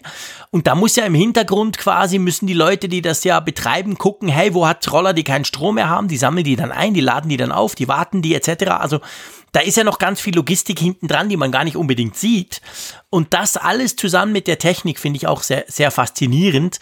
Und das Konzept leuchtet mir grundsätzlich eigentlich absolut ein. Es funktioniert auch erstaunlich gut. Also in Zürich sind, glaube ich, ja, es sind, glaube ich, 300 Roller im Moment im Einsatz und das funktioniert wirklich, wirklich gut. Aber ähm, das Problem ist halt so ein bisschen auch die Nachhaltigkeit. Also ich habe mal gelesen, ich weiß nicht unbedingt, ob das stimmt, aber in Asien gibt es ja diese Systeme schon viel länger, dass diese Roller, die sind zum Teil, sind die je nach Anbieter ausgelegt so auf vier, fünf Monate und danach müssen die entweder general überholt oder ausgetauscht werden. Klar, jetzt kann es natürlich sein, in Hongkong werden die so extrem viel gebraucht, dass die dann wirklich durchgenudelt sind, aber das lässt natürlich dann schon Fragezeichen. Und man weiß ja auch, man sieht, man hat es bei den Fahrrädern damals erlebt, bei diesen Leihrädern, die wurden dann in die Bäume gehängt oder irgendein Idiot hat sie in den Fluss geschmissen und so. Das passiert da natürlich auch. Auch wenn die relativ schwer sind, man kann die nicht unbedingt einfach so irgendwie, aber das wird auch passieren. Also Vandalismus ist auch da ein Problem. Und dadurch ist natürlich die, die Nachhaltigkeit es ist sicher natürlich toll, wenn ich nicht mit dem Auto schnell wohin fahre, irgendwie zum Brötchen holen, sondern mir so ein Teil hole in der Stadt, dann, dann passt's. Aber per se ist das jetzt nicht unbedingt etwas super Tolles, oder? Ja, das stimmt. Also die, die Untersuchung, wofür die Dinger ja eingesetzt werden, die, in anderen Ländern kann man das sicherlich schon anstellen, aber hierzulande ist man ja ganz am Anfang. Genau. Auch sehr interessant, die Logistik, die du angesprochen hast, denn es ist tatsächlich so, die Dinger, ich bin dann noch an dem Freitagabend bis ja, kurz vor zehn damit unterwegs gewesen. Da standen mhm. die irgendwie alle 20 Prozent Akkukapazität mhm. und die waren über das ganze Stadt Innenstadtgebiet von Hamburg verteilt auf der Karte. Und am nächsten Morgen, als ich aus dem Fenster guckte, da stand dann, ich hatte mein Hotel in einer U-Bahn-Station, dann wieder fein aufgereiht, fünf frische Roller. Siehst du? Alle 100 Prozent. Also irgendjemand muss dann in der Nacht oder in den frühen Morgenstunden durch Hamburg gefahren sein und hat dann diese überall verteilt. Ich meine, das ist ja auch ganz schlimm für denjenigen, der das einsammeln muss. Die stehen ja. an allen Ecken. Also man muss ja überall unterwegs sein. Die dann einsammeln. Ich schätze mal, dass man die die jetzt leer sind, erstmal aus dem Verkehr zieht, dann lädt bis zum nächsten Tag und dann halt frische schon geladen hat, die man dann wieder aufstellt an bestimmten Orten. Aber ja, da hängt eben auch viel dran, da hängt eben auch dann wiederum die Frage dran der Umweltbilanz, also die muss ja doch rumgefahren werden mit dem Lieferwagen oder so. Das ist, da, da hängt eine ganze Menge dran. Wir haben Feedback gerade gekriegt von Christian, ja. der augenscheinlich in San Diego wohnt und äh, hat uns dann einerseits geschrieben, dass es halt dort mittlerweile fast wöchentlich tödliche Unfälle 80 Prozent der Unfälle haben Kopfverletzungen zur Folge, was ich sofort glaube. Ja. Also ich kann unbedingt nur dazu raten, Klammer auf, was ich nicht getan habe, Klammer zu, einen, einen Helm zu tragen, wenn man die Dinger verwendet, ja. weil das wird einem sofort bewusst, wenn man da drauf steht, dass das mhm. eben höllemäßig gefährlich ist und dass man sich bevorzugt eben auf den Kopf legt, wenn man da runtersegelt. Ja. ja. Und dann hat er ja auch noch geschrieben, dass dann halt viele das nachts betrunken nutzen und auch diese Nutzungsfrage. Er sagt halt, also nach seiner Erfahrung werden da halt Fußmärsche eben mit ersetzt. Ist ja. nicht so, dass das irgendwie jetzt die, die Radtour oder das Auto im Idealfall ja, also den Kraftstoffausstoß, äh, mhm. die Verwendung ersetzt. Ja, das hat was. Also das ist natürlich, das ist genau der Punkt. Also gerade die Roller beim Fahrrad sah es vielleicht ein bisschen anders aus.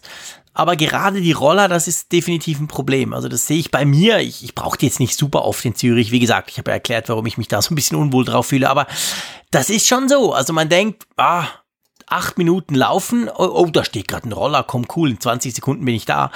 Und dann ist es ja, das stimmt. Also da, da ist natürlich dann der Effekt, der verpufft dann da auch. Also das, es hat sicher definitiv ganz große Nachteile. Paris ja hat jetzt gerade ganz drastische Maßnahmen auch ergriffen. Da geht es um Steuern, die erhoben werden für die Anbieter. Einfach weil sie auch gesagt haben, da sind so viele Anbieter, die mit Hunderten, Tausenden von diesen Dingern quasi die Innenstadt zumüllen, salopp gesagt. Und da wollen sie jetzt, haben sie jetzt, sind sie jetzt gerade dran, Regeln einzuführen. Also ich glaube, wie immer bei solchen Dingen, die ganz neu sind, das kann dann auch sehr schnell überhand nehmen und dann sind die negativen Folgen plötzlich eigentlich viel stärker spürbar als die durchaus ja auch gegebenen positiven Sachen, die sowas bringt. Also das, das muss man immer schauen, wie man sowas auch einführt und wie man sowas macht, sonst hm. wird man quasi überrannt. Und offensichtlich bei Paris, habe ich eben gerade gelesen, war das so ein bisschen jetzt der Fall und die versuchen da so ja. ein bisschen Gegensteuer zu geben. Wobei ich bei manchen Gegenargumenten auch wiederum sagen muss, die muss man auch in Relation setzen. Also eben dieses Argument, da fahren auch Betrunkene mit oder Verkehrsregeln werden nicht beachtet. Ja, ein jeder schaue mal bitte in den normalen Straßenverkehr, ja, was da tagtäglich so, passiert. Also ich habe ständig mit Polizeimeldungen da zu tun auf der Arbeit, wo es eben darum geht, dass sie wieder einen rausgepickt haben, der unter Drogen- und Alkoholeinfluss steht. Das gehört zum Tagesgeschäft. Ja. Und das finde ich, das finde ich nicht wesentlich weniger schlimm oder eigentlich noch schlimmer, wenn der in einem Kfz sitzt, da in einem Auto und Leute umbügelt, als wenn der eben sich selber da den Kopf dann eben haut, wenn er irgendwo gegenfährt. Also das muss man auch sehen. Man, allgemeine gesellschaftliche Probleme werden natürlich jetzt auch sehr zugespitzt am Beispiel dieser Dinger. Ja. Ähm, es ist für den Einzelnen halt gefährlicher, damit unterwegs zu sein. Das ist gar keine Frage. Also wenn man unverantwortlich handelt, dann äh, erlebt man die Konsequenzen wahrscheinlich eben stärker, als wenn man jetzt ein anderes Verkehrsmittel benutzt. Ja, das ist definitiv so. Also das, das ist wirklich etwas, da, da, da muss man gucken. Aber ja, also auf jeden Fall spannend. Du warst da mit dem Roller unterwegs. Wir verlinken auch noch deinen Beitrag dazu. Ähm, ja, wollen wir mal zum nächsten Thema kommen? Sehr gerne. Genau, und zwar ist es wieder so eine kleine, äh, kein Rant, keine Angst, aber so eine kleine Offenbarung von mir. Und ich finde, ich, der Apfelfunk lebt ja auch davon, dass wir euch an unseren persönlichen Erfahrungen mit Apple Gadgets zum Beispiel teilhaben lassen. Ihr wisst ja, ihr habt es mitbekommen, ich war sehr unzufrieden mit Beta 2. So unzufrieden, dass ich beschlossen habe, mein iPhone 10s Max zur Seite zu legen. Und ich hatte ja noch ein iPhone 10R, das habe ich ja noch da. Und da hatte ich ja ursprünglich iOS 13 zuerst drauf. Das war eben mein nicht produktives Testgerät. Aber ich war ja dann so leichtsinnig und habe dann gleich das produktive iPhone 10s Max damit bespielt. Also habe ich das iPhone 10R platt gemacht, habe da wieder iOS 12 drauf gespielt. Das geht ja beim iPhone relativ einfach. Das Backup, das ich vor dem ursprünglichen iOS 13 Update natürlich gemacht hatte, wieder zurückgespielt und, Klammer auf, ja, ich bin ein Spinner, Klammer zu, habe mir eine Apple Watch 4 gekauft. Ich wollte schon lange mal eine eigene.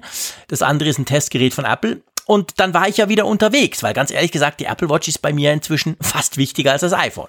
Okay, jetzt war ich zehn Tage lang mit diesem Setup unterwegs, also iOS 12, iPhone 10R und eine Apple Watch 4 mit natürlich WatchOS 5 drauf. Und es soll jetzt hier ums iPhone 10R gehen. Es ist wirklich erstaunlich. Ihr wisst, ich mag große Bildschirme, ich mag geile Bildschirme, ich mag AMOLED und ich mag Akku und ich mag generell große Geräte. Das iPhone 10R ist ja doch spürbar kleiner als das iPhone 10s Max, auch wenn mal berühmter Mäusekinobegriff natürlich in keiner Art und Weise gerecht würde. Das Ding ist immer noch relativ groß, aber mir ist sofort aufgefallen, hey, es ist kleiner und recht positiv. Ich dachte, war gar nicht so eine schlechte Größe, für das ich bisher ja gesagt habe, also mindestens iPhone 10s Max, lieber noch größer. Also die Größe hat mir schon mal gleich gefallen. Und dann, und das ist eigentlich das Krasse dran, Der Bildschirm, über den wir uns ja monatelang gestritten haben, wir zwei vor allem, in verschiedensten Apfelfunkfolgen, der ja auf dem Papier so total scheiße ist im Vergleich zu den anderen, das ist mir überhaupt nicht aufgefallen. Also weder beim Fotografieren, beim Twittern, noch ab und zu mal ein YouTube-Video gucken, beim Mailen, was ich halt so alles mache auf dem Smartphone. Ich habe mich super wohl gefühlt. Es war überhaupt kein Problem. Und darum habe ich gesagt, kleiner Bildschirm ganz groß. Natürlich ist er nicht klein im eigentlichen Sinn, aber die Auflösung ist klein sozusagen. Ähm, das Ding funktioniert super. Also, es ist jetzt klar, ich habe es gesagt, jetzt ist Beta 3 draußen. Ich habe gestern Abend gewechselt, war heute den ganzen Tag auf Arbeit wieder unterwegs mit meinem 10S Max. Alles gut. Aber ich hätte nicht gedacht, dass ich eigentlich so, ja, salopp gesagt, so problemlos wechseln konnte. Also meine Theorie, die ich ja schon immer hatte, dass ich eigentlich das iPhone 10R grundsätzlich ein total cooles Gerät finde, die hat sich bewahrheitet, weil der allergrößte Vorteil war der Akku. Der hält noch mal eine ganze Ecke länger als bei meinem iPhone 10s Max. Ihr wisst, ich kriege jeden Akku platt, aber das war noch mal eine Nummer, wo ich dachte, wow, der Akku ist ja geil. Also das kriege ich ja praktisch nicht leer, selbst ich nicht. Also ich war, muss ich sagen, sehr, sehr positiv überrascht. Das hätte ich von mir selber nicht erwartet. Ich bin immer noch bestürzt über deinen Eingangssatz, dass du tatsächlich das 10R mit den Begriff Mäusekino nur in Verbindung gebracht hast, ansatzweise. Ja, natürlich. Ich sage ja, das darf man nicht und ich habe es ja auch relativiert, aber es ist kleiner als das 10S Max. Das ist es schon, das merkt man schon. Ja, ja, klar. Aber ist es ist kleiner. groß, klar. Es ist, viel. es ist auch es ist auch kleiner als ein 60 Zoll Großbildfernseher. Aber ja, aber die ganze, ja, ja, ja, ist mir schon klar, die ganze Jammerfraktion, die gerne auch das zweieinhalb Zoll iPhone zurück hätte, ja, für die ist es zu groß, klar. Aber für ja. mich war es ein Rückschritt von der Größe her, das, das ganz ja. klar. Was mir aber aufgefallen ist, und das wusste ich vorher schon, aber das ist mir dann noch mal mehr aufgefallen, dass ich das wirklich extrem vermisse, ist die Kamera. Also die ist ja, hm. die Hauptkamera ist ja die gleiche, aber ich bin wirklich einer, ich mag den Zoom. Ja, was heißt ich mag? Ich brauche den Zoom. Und da meine ich jetzt nicht Pinch to Zoom und dann irgendwie digital Zoom, dann wird es matschig, sondern die zweite Linse, die brauche ich wirklich, die hat mir echt gefehlt. Also sonst ist die Kamera genau gleich wie beim 10S Max, super toll, alles kein Problem, aber das fehlt mir. Also das muss ich echt sagen, ich möchte keine keine ein, ein Kamera, ein, ich möchte kein Einkamera-Smartphone mehr. Ich will ein Zweifach oder mindestens einen, einen optischen Zweifach-Zoom, den brauche ich einfach. Das, das wurde mir auch bewusst jetzt bei den zehn Tagen mit dem iPhone 10R. Ja, ja, ja, das kann ich nachvollziehen. Ja, das 10R. Wir kommen ja auch gleich noch drauf zu sprechen, also das ist ja gleich auch nochmal ein Thema. Genau, ja, genau. Wir kommen später noch dazu, aber ich dachte euch, ich lasse euch mal so ein bisschen teilhaben an der ganzen Geschichte. Also hat sich ganz wacker geschlagen. Klar, war auch cool hatte ich die Apple Watch, weil die ist bei mir wirklich inzwischen unglaublich wichtig geworden. Also ohne die wäre es gar nicht gegangen, dieses kleine quasi Experiment.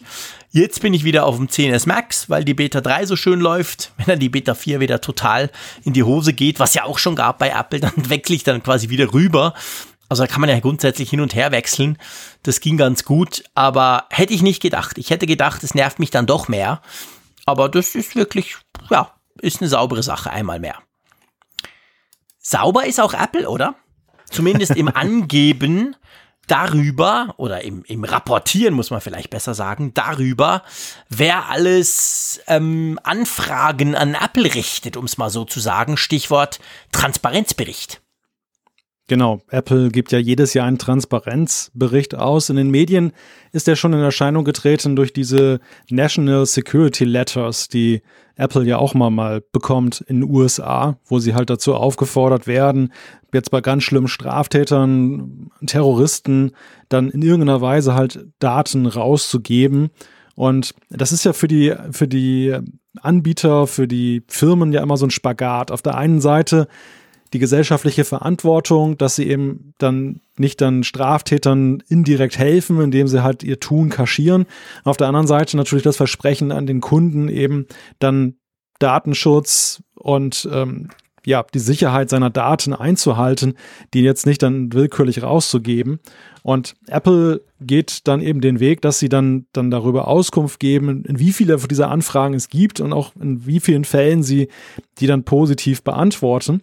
Und das Interessante dieses Jahr ist daran, dass wenn man mal auf die Zahlen blickt, dass vor allem ein Land mit ganz, ganz, ganz vielen Anfragen im Vergleich zu allen anderen heraussticht. Also ich nehme nochmal diese ganze Sache Worldwide Government Device Requests, die da zwischen Juli und Dezember 2018 eingegangen sind.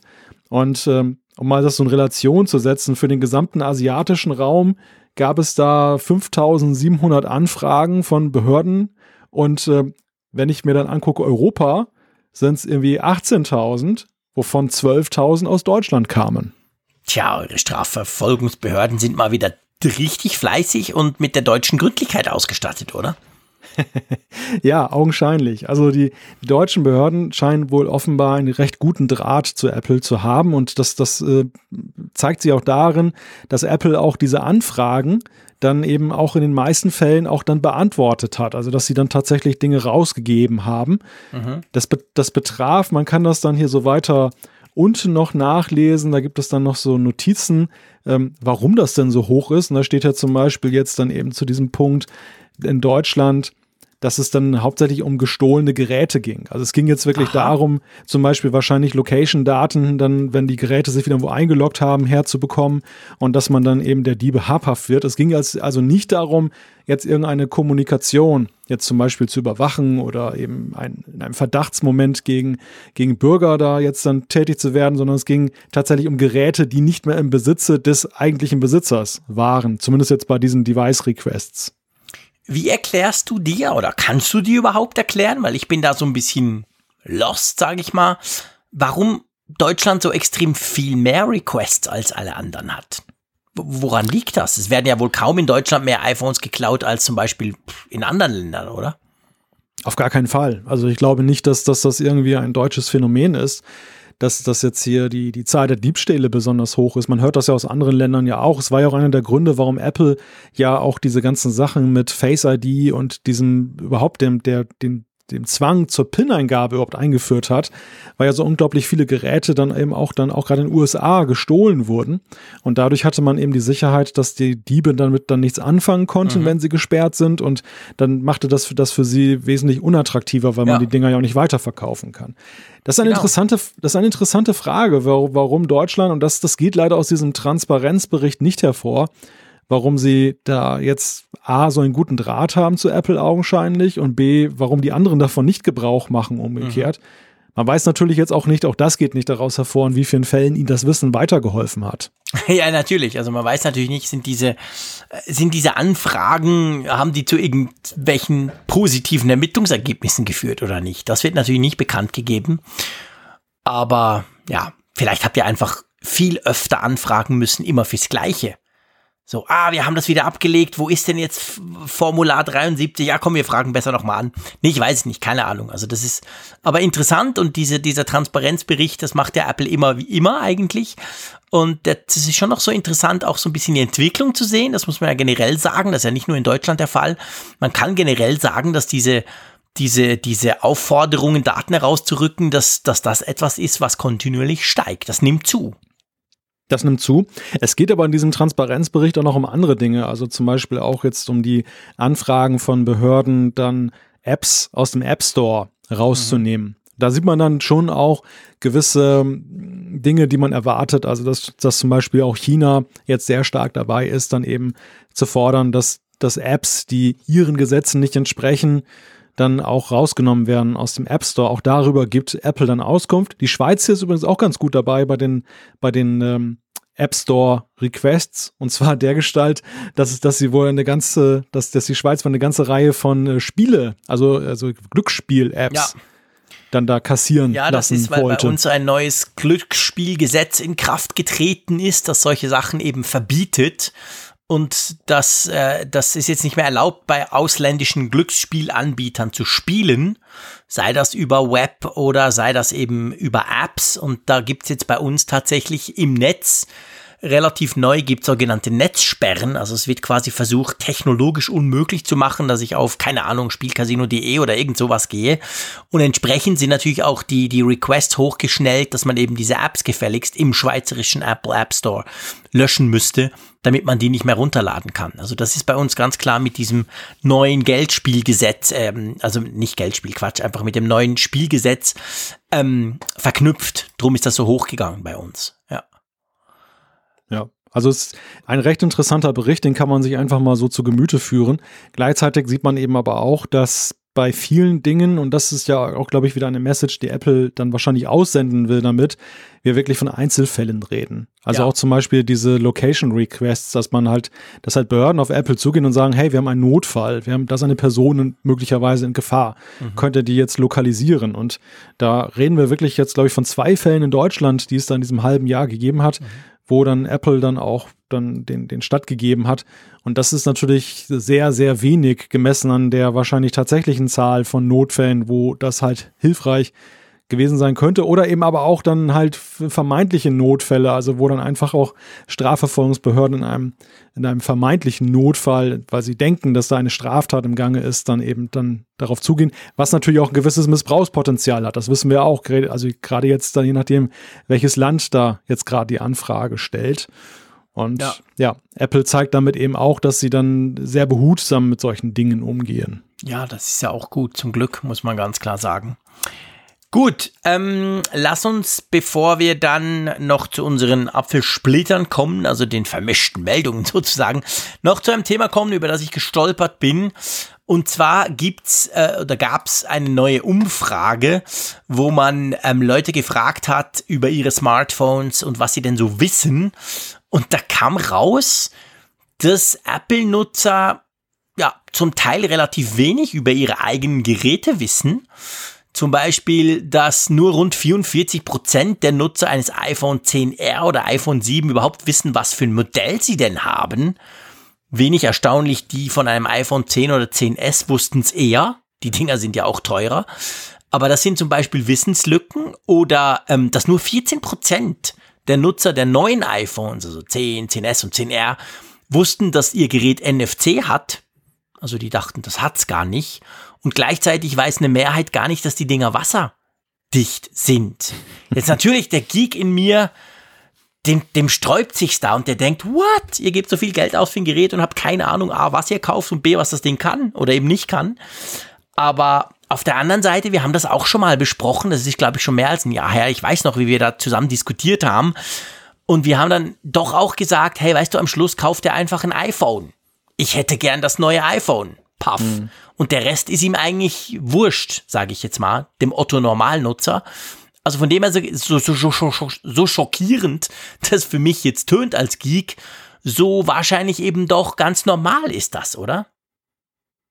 Ja, und ich denke, dass das zeigt letzten Endes auch, dass Apple mit seiner Strategie, das iPhone 10R vor allem jetzt in den Nicht-Nerd-Kreisen zu etablieren, eben Erfolg hatte. Also sind gerade, dass, dass gerade dort die Leute nicht wissen, was für ein iPhone sie konkret haben, zeigt mir, dass das eben dann eine Zielgruppe anspricht, die eben einfach nur fürs iPhone guckt. Die sagt, ich will ein aktuelles iPhone haben. Welches ist mir egal. Und die gehen in den Laden und lassen sich das erklären und sagen, okay, das ist jetzt irgendwo so Preis-Leistung in einem Gefilde, was für mich dann attraktiv ist mhm. und nicht so wie wir, die dann halt auf die Specs gucken und genau ja, wissen, genau. ah, das sagt man nicht XSS Max zu, sondern 10S und so. Das, das wissen diese Leute nicht. Ja. Und das, das müssen sie ja eigentlich auch nicht unbedingt wissen. Also das ist für ein, ein Massengerät ja jetzt nicht so wichtig. Diese anderen Zahlen mit NFC und Wasserfestigkeit, da muss ich dir sagen, du wirst jetzt wahrscheinlich jetzt äh, bestürzt sein, aber ich hatte letztens tatsächlich selber mal zeitweise vergessen, dass, dass mein iPhone wasserfest ist. Da dachte ich nämlich irgendwie,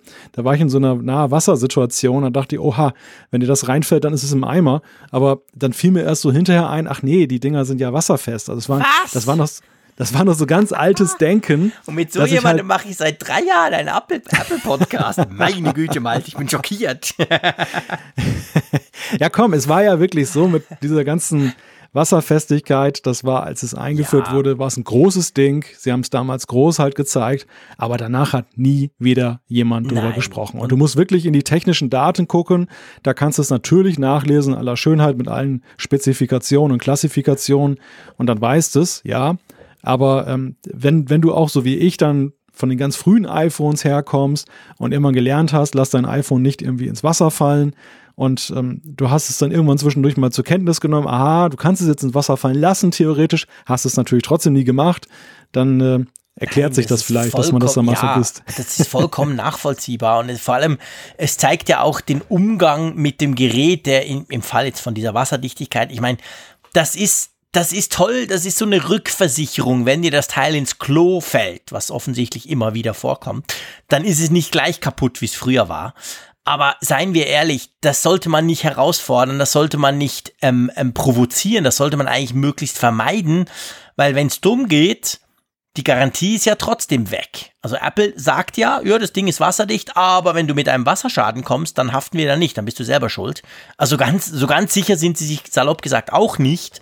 Und von dem her gesehen, mir gibt das ein gutes Gefühl. Ich gebe zu, dass ich mit den Kindern in Holland am Strand Fotos mache, die ich früher niemals gemacht hätte, wenn ich schon selber in den Wellen ein bisschen stehe oder so. Einfach im Wissen, ja, es würde wahrscheinlich klappen, aber ich würde es niemals drauf ankommen lassen. Also trotzdem, von dem her gesehen, da gebe ich dir schon recht und ich merke bei mir, dass ich mit den Smartphones nicht anders umgehe, seit ich weiß, sie sind wasserdicht, sondern ich weiß einfach, ja, okay, ist schön, gibt mir so ein bisschen ein besseres Gefühl, aber ich provoziere das nicht, ich gehe damit nicht schwimmen, ich schmeiß die nicht irgendwo ins Wasser. Von hm. dem her gesehen, das ist ja okay. Ein anderer Punkt, wenn es recht ist für dich, oder wolltest du noch was zum, zum Wasser sagen? Ja, ich wollte eigentlich nur noch zum Wasser sagen, das, das einzige Gerät, wo ich tatsächlich mittlerweile eben dann sorglos bin, was Wasser angeht, ist die Apple Watch. Ja. Weil da, da weiß ich, also spätestens in dem Moment, wo, wo Raphael Zeyer mir erzählt hat, dass er den ganzen Tag die Apple Watch trägt und sogar damit duschen geht, da, da habe ich gedacht, okay, mit der Apple Watch kannst du machen, was du willst. Ja, ich meine, die ist ja auch die ist ja auch besser wasserdicht, salopp gesagt. Das ist ja eine andere Liga. Damit kannst du schwimmen gehen, damit kannst du ein bisschen tauchen gehen, etc. Also die ist tatsächlich die ist einfach noch ein bisschen besser, das muss man ganz klar sagen. Das geht mir auch so. Also bei der, bei der Apple Watch, da, da springe ich überall rein. Das ist mir wurscht, weil da weiß ich, die ist wasserdicht. Und das ist die schon seit vielen Generationen, muss man ja auch sagen. Auch bei der ersten konntest du ja duschen und das nie was passiert. Also von dem her gesehen, da, da, da bin ich bei dir. Ein anderer Punkt, den ich recht schockierend finde, der aber eigentlich auch nicht über, überraschend kommt, ist, dass viele in dieser Umfrage nicht wussten, dass das iPhone gar kein 5G hat. Und das lag vor allem bei den Kunden von AT&T. Und AT&T, kleiner Teaser, wir sprechen zum Beispiel im Kfz-Podcast darüber, über das Thema 5G. Und bei AT&T, die haben ja diese Idiotie gemacht. Und da muss man aber Apple den Vorwurf machen, dass sie das überhaupt erlaubt haben. Die haben ja LTE in einer recht schnellen Ausbaustufe, das theoretisch ein Gigabit pro Sekunde drüber übermitteln könnte. Klammer auf, haben wir in der Schweiz schon lange, Klammer zu. Und das Schlimme bei AT&T, dem großen amerikanischen Mobilfunkprovider, ist, die, die promoten das als 5G. Die sagen zwar nicht, das ist jetzt das 5G, aber auf dem Handy steht dann und auf dem iPhone steht dann 5G und irgendwas ist halt hinten noch ein Zusatzbuchstaben, E oder A oder S oder irgend sowas. Das ist natürlich kein echtes 5G, aber das allein hat bei vielen Leuten dazu geführt, dass sie dachten, ey, guck mal, mein, mein, mein, mein iPhone hat schon 5G. Also natürlich technologischer Quatsch und dass Apple das zugelassen hat, hat viele auch verärgert, weil das, das, die Anzeige, die Netzanzeige quasi, ähm, von dem her kommt das wahrscheinlich daher, dass die Leute meinen, es hätte 5G, obwohl das iPhone, wie wir alle wissen, ja noch nicht 5G hat und auch dieses Jahr noch nicht 5G kriegen wird, oder? Ja, also da, da trifft in der Tat auch die Hersteller eine Mitschuld. Das, das gleiche habe ich hier in Deutschland erlebt und das ist minder schlimm als diese 5G-Sache, die ist echt ärgerlich und verwirrend. Aber äh, auch mein Beispiel ist eigentlich unnötig, dass es da unterschieden wird zwischen 4G und LTE dass ja. du also je nachdem, bei welchem Netzbetreiber du bist, du dann entsprechend eine unterschiedliche Anzeige bekommst. Und unser eins hat ja kein Problem damit, das zu identifizieren und eben einzuordnen für sich, aber die Menschen, die ohnehin schon kaum diese mhm. ganzen Standards auseinanderhalten können, sind natürlich vollends irritiert. Und wenn wir jetzt gerade gehört haben, dass sie nicht mal wissen, welche Bezeichnung ihr iPhone hat, ja Gott, dann kann man eigentlich gar nichts mehr erwarten, was Nein. jetzt dann die, die Frage angeht, in welchem Netz bewegen die sich und ähm, welche Fähigkeiten hat ihr iPhone, ist natürlich so ein wenig gefährlich, auch für Apple jetzt in der Frage, wenn sie später mal ein 5G-Phone rausbringen und die Leute kaufen es dann nicht, weil sie sagen, ach, habe ich doch schon längst. genau, das habe ich schon seit zwei Jahren. Was machen die da im Marketing? genau, das ist dann unter Umständen ein Problem. Gut, lass uns zu unserer kleinen Rubrik Apfelstücke kommen, wo wir ja so quasi, ja, salopp gesagt, vermischte Meldungen aufnehmen. Und da geht es jetzt als erstes gleich mal um den Mac Pro und den Donald Trump, der wahrscheinlich nicht Freude hat dran. Erklär mal. ja, das ist, das ist ganz witzig, dass es auch jetzt dann gerade in der Trump-Zeit jetzt passiert, wo ja eigentlich eher die, die Hinwendung zu den USA größer sein sollte, zumindest wenn es nach Herrn Trump geht. Also Apple hatte ja bei dem Sektkübel Mac Pro, der vor vielen, vielen Jahren erschienen ist, ja damals damit geworben, dass der eben in den USA entmontiert wird. Also die ganzen, ganzen Liefersachen, die ganzen äh, ja, Einzelteile kommen natürlich aus Fernost, weil dort einfach die Fabriken stehen. Aber die Endmontage fand in den USA statt. Und nun ist es so bei dem neuen Fancy Mac Pro, der ja jetzt noch rauskommt, da soll es wohl so sein, laut dem Bericht, dass der nicht in den Made in USA ist, sondern in China wieder endproduziert wird, also die ganze Produktion dort oh. stattfindet. Oh. Das, das, das gibt Ärger, ja. Sag das mal dem Donald nicht, da wird er gleich sauer. Genau. Ja gut, jetzt kann man natürlich sagen, die Amerikaner haben es einfach nicht hingekriegt. Guck mal, was der für thermische Probleme hatte, der Champagnerkügel. Da können natürlich die Amerikaner nichts dafür. Das ist Apple schuld, aber ja, es ist, ich meine, wir haben schon so oft gelesen von Fabriken und hey, Apple baut jetzt alles in den USA etc. und Foxconn baut da eine große Fabrik. Am Schluss, am Ende des Tages ist gar nichts draus geworden aus all den Geschichten. Das ist jetzt auch dieses Mal so. Also Apple wird sich natürlich überlegt haben, hey, wo kriege ich das gebaut? Wo habe ich die, die Fertigungskapazitäten? Wo habe ich das Know-how letztendlich und wo kann ich es möglichst günstig machen? Ähm, ja, drum ist das halt einfach so. Und ich glaube auch nicht dran, dass sich das schnell ändert. Auch wenn man manchmal vermeintlich liest, dass, dass da wieder irgendwelche Initiativen am Laufen sind, weil wie bei, wie so oft bei solchen Geschichten wird dann gerne mal drüber gesprochen, aber die, die Resultate sehen dann ein bisschen anders aus.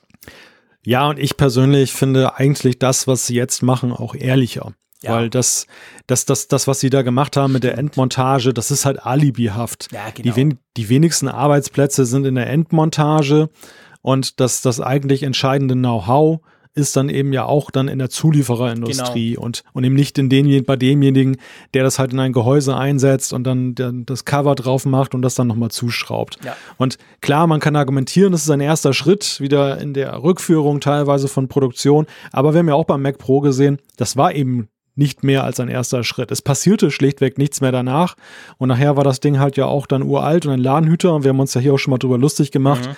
über diese Fabrik in den USA, wo einer sitzt und dann klingelt alle drei Wochen mal das Telefon und da hat mal wieder einer einen bestellt. Oh ja, dann schrauben ja, genau. wir mal. Ja, genau. Und äh, deshalb nur folgerichtig, dass sie ja. eben jetzt das wieder da nach China überführt haben. Absolut. Dann ist es so, dass auch da kann man sagen, wer hätte das gedacht? Aber offensichtlich ist man in den USA, die Publisher sind unzufrieden mit Apple News Plus, dem Dienst, der im Frühling da vorgestellt wurde, groß, wo man quasi sozusagen die, die, die, die Flatrate für Magazintitel und so haben kann. Das läuft nicht so richtig, oder? Nein, das läuft nicht so richtig. Und ähm, da will Apple jetzt wohl augenscheinlich nachbessern, dass das eben dann tatsächlich dann besser funktioniert. Ja, ich meine, das, das kam ja wirklich mit Ansage. Dieses Apple News Plus, was uns da groß als neuer mhm. Service verkauft wurde, war ja im Grunde genommen das alte, alte Apple News dann halt im, im etwas veränderten Gewand. Und genau. ähm, das war überhaupt nicht inspirierend im Sinne von dieser groß erhofften Publisher-Plattform, wo sich alle Verlage versammeln können und können ihre Produkte verkaufen. Es ging ja sogar so weit, dass das ja teilweise nicht mal entsprechend aufbereitet ist dann. Ja, genau. Gut, dann kommen wir zur Umfrage der Woche, beziehungsweise wir fangen natürlich wie immer mit der letztwöchigen Umfrage an. Was haben wir denn letzte Woche eigentlich gefragt? Das ist schon so lange her, ich erinnere mich gar nicht mehr dran. Hilf mir mal kurz. Ja, wir haben basierend auf deinen Erfahrungen jetzt einfach mal die Frage gestellt, installierst du eine Beta-Version von iOS 13 auf einem deiner Geräte? Und äh, ja, die, die wunderbare Zahl von 2087 Teilnehmern zur Stunde hat sich daran beteiligt. Mit einem ziemlich eindeutigen Votum. Ja, mit einem sehr klaren Votum. Und zwar 77,9 Prozent haben gesagt Nein. Wofür man ganz klar mal klatschen muss sozusagen, weil das sollte man ja auch nicht tun.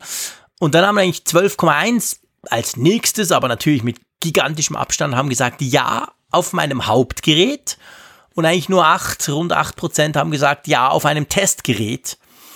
Ähm, ja, und 1,8, sie haben kein iPhone.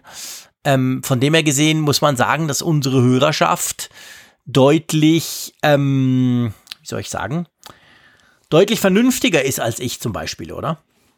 Ja, absolut, absolut. Also wenn gerade mal etwas mehr als jeder Zehnte dann tatsächlich das Wagnis eingeht, auf sein Produktivgerät dann eben die Beta zu installieren, dann ist das ein Traumwert, würde ich einfach mal sagen. Und ähm, ja, dass, dass 77 Prozent einfach abwarten können und dass dann weitere 8 Prozent dann halt sagen, ich habe noch ein altes iPhone rumfliegen, da gucke ich mir das zwar mal an, aber ich gehe da kein Risiko ein. Ja, das, das finde ich ist schon, das ist schon sehr beeindruckend. Ich hätte ehrlich gesagt mit mehr gerechnet. Also ich hätte mhm dann doch schon gedacht, dass gerade in unserer Hörerschaft dass der Wagemut größer ist. Einige hatten uns ja auch dann eben rübergegeben, was hat der Jean-Claude überhaupt? Der spinnt doch, das ist doch alles total easy und funktioniert super mit Beta 2. Also da gab es ja auch heftig Widerrede, was mich eigentlich so dann, was mir das Gefühl gab, dass das dann äh, womöglich mehr das dann mhm. ausprobieren. Aber nein, mitnichten, würde ich sagen. Genau. Zum Glück nicht sozusagen, ähm, dann bleibt euch einiges erspart. Gut, wir haben natürlich eine neue Umfrage der Woche. Und zwar dreht sie sich auch wenig überraschend natürlich über unser Hauptthema, nämlich über den Johnny Ive. Und darum fragen wir ganz einfach, befürchtet ihr, dass der Weggang von Johnny Ive negative Auswirkungen auf Apple hat? Und da hat man dann nicht so viel zur Auswahl, oder? Genau, ja, nein und weiß nicht. Genau, also mal gucken, wie ihr das so einschätzt, dass der Johnny Ive da weggeht. Unsere Einschätzung haben wir hier im Podcast schon des Langen und Breiten diskutiert. Und bevor wir dann hier Schicht im Schacht machen, schlage ich doch mal vor, wir nehmen noch das eine oder andere ähm, Feedback rein. Einverstanden? Genau, sehr gerne. Dann Soll ich einfach mal loslegen? Ja, leg doch einfach mal los, genau. Ich greife mal jemanden raus, der ein bisschen weiter unten steht, und mhm. zwar den Carsten. Mhm. Der hat uns geschrieben, auch zur Public Beta, und zwar eine ganz interessante Fragestellung. Ähm, das Thema Datensicherheit. Er hat geschrieben, eine Sache beschäftigt mich bei der Diskussion bezüglich der Installation von Public Betas. Soll die Beta-Installation auf dem Zweitgerät zusammen mit meinen produktiven Apps und mein produktiv, meiner produktiven Apple-ID erfolgen? Oder ist es Usus, ein nacktes iOS mit separater Apple-ID zu installieren? Es kann ja nicht ausgeschlossen werden, dass eine App, Apple-eigene sowie Apps wie zum Beispiel Goodreader, die mit meiner Apple-ID Daten in die iCloud ablegen, plötzlich aufgrund Bugs in der Beta in den Beta-APIs diese Daten verfälscht. Des Weiteren würde ich mich aktuell nicht trauen, meine Festplatte mit archivierten Bildern, Dokumenten an ein iPad OS 13 anzuschließen, um die Dateien-App auszuprobieren. Zu dieser Situation finde ich keine Diskussion in gängigen Foren. Vielleicht bin ich ja auch zu vorsichtig. Was denkt ihr darüber, lieber Beta-Tester Jean-Claude? also also vielleicht grundsätzlich mal zur Frage, wie man es denn machen sollte. Da hängt natürlich stark davon ab, was du denn von einer Beta erwartest. Also warum machst du das denn? Was willst du denn rausfinden? Ich sag mal von uns, wir Techies oder wir Journalisten, ich glaube, so ist es am einfachsten zu sagen, wir zwei oder auch der Raphael Zeyer, wir, wir, wir wollen ja informiert sein, wie sich das Ding verhält. Wir wollen neue Funktionen möglichst früh schon mal ausprobieren können. Und wir stellen halt immer wieder fest und drum drum überhaupt meine Intention. Das kannst du auf dem Testgerät machen, das ist schön und gut, aber letztendlich zum das richtig testen muss es auf dem Produktivgerät, weil nur da entdeckst du all die Funktionen und eben dann halt auch mit vielleicht Verspätung der Frick entdeckt dann, was alles nicht geht. Also das ist mal so zum Grundsatz. Wenn du es natürlich zum Entwickeln von Apps brauchst, dann kannst du auch sagen, okay, ich knall mir ein völlig nacktes äh, Ding hin, iOS 13 drauf und da probiere ich mal meine Apps oder gucke mal, ob irgendwie, was ich alles ändern muss, dann, dann kann man das tun. Aber je nach, es kommt halt darauf an, was für einen Erkenntnisgewinn du dir aus hm. so einer iOS-Beta ziehst, oder? Ja, sicher. Also das ist ganz klar so. Ich bin ja auch so jemand, der immer hin und her gerissen ist jetzt, ob ich, also man kann das vergleichen wie mit einem Autotest. Du kannst ein Auto auf einem abgeschlossenen Kurs ja, testen, genau. so, so ein Nürburgring und fährst da mal im Kreis. Oder aber du testest es im Stadtverkehr und da, da erlebst du ganz andere Dinge, die ja. du natürlich ganz schwer simulieren kannst. Oder die gar nicht zu simulieren sind, halt auf einer Teststrecke. Und das, das gleiche hast du im Grunde genommen eben auch dann mit einem iPhone, aber natürlich unter einem großen Eins. Und damit sind wir bei der Frage, die ja eigentlich Carsten stellt, nämlich, ist das eine berechtigte Sorge, dass zum Beispiel eine App in einer Beta-Umgebung Schaden anrichten kann an den tatsächlichen Produktivdaten. Und da muss ich sagen, ja, das kann sie. Das Absolut. kann sie tatsächlich. Also gerade auch ja die Stock-Apps, die ja nun dann auch dann eben ja verändert arbeiten, teilweise. Das kann passieren, dass sie fehlerhaft eben in der iCloud etwas reinpacken, zum Beispiel in einem neuen Datenformat, womit dann die Altversion nicht klarkommt. Ja. Ich kann das mal, um das mal griffig zu machen, an einem Beispiel darstellen, was ich selber jetzt vor kurzem erlebt mhm. habe mit meiner Beta-Manie. Und zwar Xcode, die Programmierumgebung für iOS. Mhm. Ich habe die natürlich hier installiert, parallel zu der Stable-Version für iOS 12 und habe dann mal die App genommen, um da zum Beispiel ähm, im Layout etwas Neues einzustellen. Und zwar halt die Schriftart, eine Schriftart oder beziehungsweise eben die Schrift, dass sie automatisch im Dark Mode wechselt. Da hat Apple ja eingeführt, dass es unterschiedliche äh, Farben gibt, je nachdem, mhm. ob man den hellen oder den Dark Mode gibt. Und das habe ich dann eingestellt, um das zu testen. Und dann habe ich anschließend dann später mal wieder dann in der Stable-Version das geöffnet für iOS 12 und siehe da, das ganze Projekt konnte nicht mehr geöffnet werden, weil gesagt wurde, du hast irgendwas gemacht mit einer Beta-Funktion, die, die diese Software nicht unterstützt. Und dann musste ich, also ich konnte es Gott sei Dank dann umkehren, weil ich dann einfach zurückgegangen bin, habe das dann wieder rausgenommen und dann konnte ich es wieder öffnen. Aber es zeigt halt, an welchen einfachen Dingen, es ging hier wirklich ja nur um eine Kleinigkeit in einem großen Geflecht, mhm. dann eine, eine ganzes, ein ganzes Projekt dann ja, scheitern nicht, aber zumindest an eine, gegen die Wand fahren kann. Ja. Und das, das kann dir eben dann halt mit deinem Produktivgerät und mit deinen Produktivdaten auch. Das ist der, insofern ist der Hinweis richtig. Also auch eben, wenn du dann halt zwar das Trends hast, ein eigenes Testgerät, aber du greifst trotzdem auf die Cloud-Daten zurück, kann das Probleme hervorrufen. Dieses Risiko sollte man sich zumindest bewusst sein. Ja, absolut. Also es geht, es, das kann bei jeder App passieren bei den Stock-Apps besonders. Ich habe das Beispiel zum Beispiel Notizen. Die Apple-Notizen, die brauche ich viel, da habe ich viele Dinge drin. Öffnest du die einmal auf einem iOS 13 Beta-Gerät, kommt so eine schöne, kommt noch so ein Splash-Screen, hey Achtung, und dann kommt, was alles ganz toll neu ist dann machst du das. Und ja, jetzt habe ich zum Beispiel den Fall, ich meine, das geht jetzt noch, aber ich habe den Fall, wenn ich es auf meinem Mac, wo ich nicht Mac OS Catalina drauf habe, sondern noch das normale Mac OS, wenn ich da die Notizen öffne, kommt immer zuerst mal eine Fehlermeldung, weil irgendwas nicht gefunden wird. Es geht dann zum Glück, ich klicke die weg und ich habe meine Daten immer noch, weil ich im Moment in den Notizen natürlich nichts tue auf dem iOS 13 Device, was man nur dort tun kann. Zum Beispiel, das könnte ja theoretisch neue Schriftart, mehr Möglichkeiten der Gestaltung sein und so Zeug, weil dann, dann zerschießt sie das. Dann kannst du es auf alten oder zurückliegenden iOS-Versionen oder eben macOS-Versionen nicht mehr brauchen. Also da muss man echt damit rechnen. Und es passiert auch immer wieder, dass eben diese Dateiformate ausgebaut werden. Und da geht natürlich die Kompatibilität flöten. Das ist klar. Also auch das ist ein Risiko, das man sich absolut bewusst sein muss. Gut, wollen wir noch einen machen? Ich würde auch einen rauspicken, ein bisschen weiter unten, wenn du, wenn du einverstanden bist. Ja, klar, sehr gerne. Und zwar den Dirk. Da geht's nämlich um etwas, was jetzt gerade aktuell wieder so ein neues Thema wurde. Es geht ums kabellose Laden. Er schreibt, er erwähnt immer mal wieder das kabellose Laden und noch habe ich mich nicht dran getraut. Ich frage mich, wie sehr es dem Akku schadet, wenn ich tagsüber zum Beispiel im Büro nur mal zwischendurch drauflege, legen würde und bei einer Nachricht oder im kurz außer Haus will immer wieder runternimmt. Könnt ihr hierzu etwas sagen? der aktuelle Aufhänger ist quasi das, ähm, es kam jetzt gerade eine Studie raus, die halt gesagt hat, dass das auf, dass das kabellose Laden, da ging es jetzt nicht wegen dem Zwischendurch, wie das der Dirk fragt, aber grundsätzlich wurde verglichen, kabellos laden über einen längeren Zeitraum, also so quasi in der Nacht, wie das ja viele tun, mit Kabel, also kabellos laden, laden mit Kabel oder kabellos laden, wenn es nicht so richtig drauf liegt. Weil wir kennen das alle, das Problem, es muss ja so einigermaßen passen, sonst lädt es nicht richtig. Und da kam halt schon raus, dass die Belastung vom Akku ist beim kabellosen Laden größer als beim Kabelladen, obwohl das Kabelladen viel schneller geht. Das liegt an der Übertragungstechnik und die verbraucht auch mehr Strom, weil halt viel verloren geht dazwischen. Also das war jetzt so der neue Ding, das habe ich gerade heute irgendwie in einer Publikation gelesen und da dachte ich, passt das Thema ganz gut. Du, Dirk, meinst natürlich nicht unbedingt, dass das jetzt quasi schaden könnte, sondern dir geht's drum, es ist halt praktisch, ich habe das auf dem Bürotisch, ich leg's drauf, ich laufe wieder weg, ich habe ein Meeting, ich nehme es mit, so dieses Hin und Her. Wie, wie schätzt du das ein, Malte? Ich meine, ganz grundsätzlich muss man ja sagen, dass diese Akkus ja theoretisch, also das heißt theoretisch, ganz praktisch mit jedem Ladevorgang, egal wie lang der dauern, ja ein bisschen älter werden und das ist nicht unbegrenzt. Ja, ja, ja, klar. Also die Degenerationsfrage stellt sich zweifellos.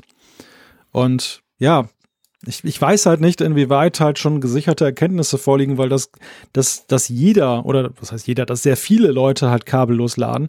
Diese Ära hat ja zumindest beim iPhone noch gar nicht vor so langer Zeit begonnen. Und so allmählich kann man halt jetzt wirklich dann bei ähm, älteren Geräten halt sehen, welche Auswirkungen das hat, weil man ja meistens binnen des ersten Jahres erstmal keine Auswirkungen konkret dann sieht auf seinen sein Akku und wie der sich entwickelt. Das kommt ja meistens ja so nach zwei Jahren, dass man dann eben sieht, okay, der ist jetzt im Vergleich zum Beispiel zum immer nur per Kabel geladenen Akku, lässt das schneller nach. Das, das sind, glaube ich, breitflächig werden diese Erkenntnisse nach und nach jetzt eintrudeln. Ja, das ist so. Und grundsätzlich ist es so, und da spielt es keine Rolle, wie du es lädst. Man sollte eigentlich nicht drei, vier, fünf Mal am Tag das Ganze kurz laden, sondern der Akku rein physikalisch, chemisch hätte es am liebsten, wenn er so zwischen 20 und 80 immer ist. Nicht drunter und nicht drüber. Das mit den 80 ist ein Problem in der Nacht, haben wir auch schon diskutiert, weil es ja immer vollgeladen wird. Dann geht's wieder ein bisschen runter, vielleicht auf 97, wenn du es zum Beispiel nicht im Flugmodus hast, dann wird's wieder hochgeladen. Apple wird das bei iOS 13 angehen. Da gibt's neue Algorithmen, die das grundsätzlich mal nur bis 80 laden, dann dort stehen lassen und dann lernen, wann du am Morgen normalerweise das Teil vom Kabel oder vom Ladepad nimmst und dann kurz vorher das nur aufladen. Also da, da tut Apple im Moment mit iOS 13 was. Aber es ist grundsätzlich so, du solltest schauen, dass du, also ich mache es zum Beispiel so, ihr wisst, ich mag ja Fast Charge, habe ich ja auch schon gesagt. Ich tue es dann einfach so am Nachmittag einmal kurz eine halbe Stunde, drei Viertel einstecken und dann puste ich es aber hoch auf ungefähr 90 und dann habe ich es wieder und muss nicht mehr. Also ich tue es nicht zwischendurch immer wieder so mal um 10, 10 dazu oder so und das ist egal, ob kabellos oder nicht, sondern wenn dann ein bisschen länger und dafür voll.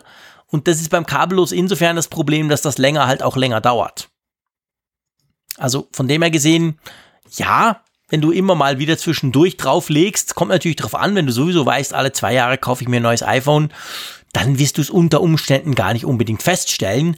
Wenn du jemand bist, der sagt, ja, nee, aber ich will schon vier, fünf Jahre mit, damit arbeiten, dann würde ich auf das tatsächlich verzichten, auf diese Art des Ladens. Ja, das ist ein guter Tipp. Also ich glaube, daran sollte man auch sein Verhalten festmachen, dass man eben dann guckt, welches Interesse verfolgt man und dann sollte man dementsprechend halt auch sorgsam, ja nicht nur beim kabellosen, sondern eigentlich auch beim kabelgebundenen. Ja, genau. Das spielt dann, dann gar nicht so eine Rolle. Aber das kabellose, das animiert natürlich, wenn du so ein Teil bei dir auf dem Tisch hast, dazu, das zwischendurch da drauf zu legen. Und das, ja, ähm, ja ist vielleicht nicht unbedingt die langlebigste Variante. Sagen wir es mal so. Beim Auto sagt man immer defensiv fahren. Ja, genau. Und defensiv laden wäre hier vielleicht der richtige Ausdruck. Da hast du völlig recht. Ähm, ja gut, lieber Malte, bevor unsere Batterien unter 20 Prozent fallen, schlage ich vor, wir beschließen diesen Apfelfunk langsam. Wir sind ähm, thematisch am Ende, wir sind ähm, minutentechnisch auch gut unterwegs, würde ich mal sagen. Da haben unsere Hörerinnen und Hörer genug zu hören. Und drum, bevor es hier unterm Dach dann doch wieder heiß wird, würde ich mal vorschlagen, wir lassen die Folge 176 ausklingen hat mir großen Spaß gemacht, lieber Malte, wie immer. Ich freue mich schon auf nächste Woche natürlich. Hey, nächste Woche bin ich an der Nordsee. das wird sehr schön. Da werden wir uns von der Nordsee an die Nordsee zusammenschalten. Ich nehme natürlich ein Mikrofon mit. Und drum bleibt mir eigentlich nur wie immer zu sagen Tschüss aus Bern und bis bald. Ja, Tschüss von der Nordsee und nächste Woche an die Nordsee. Bis dann. tschüss.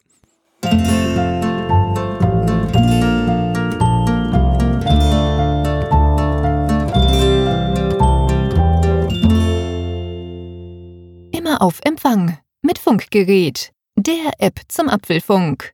Lade dir jetzt Funkgerät für iOS und Android kostenlos im App Store und bei Google Play.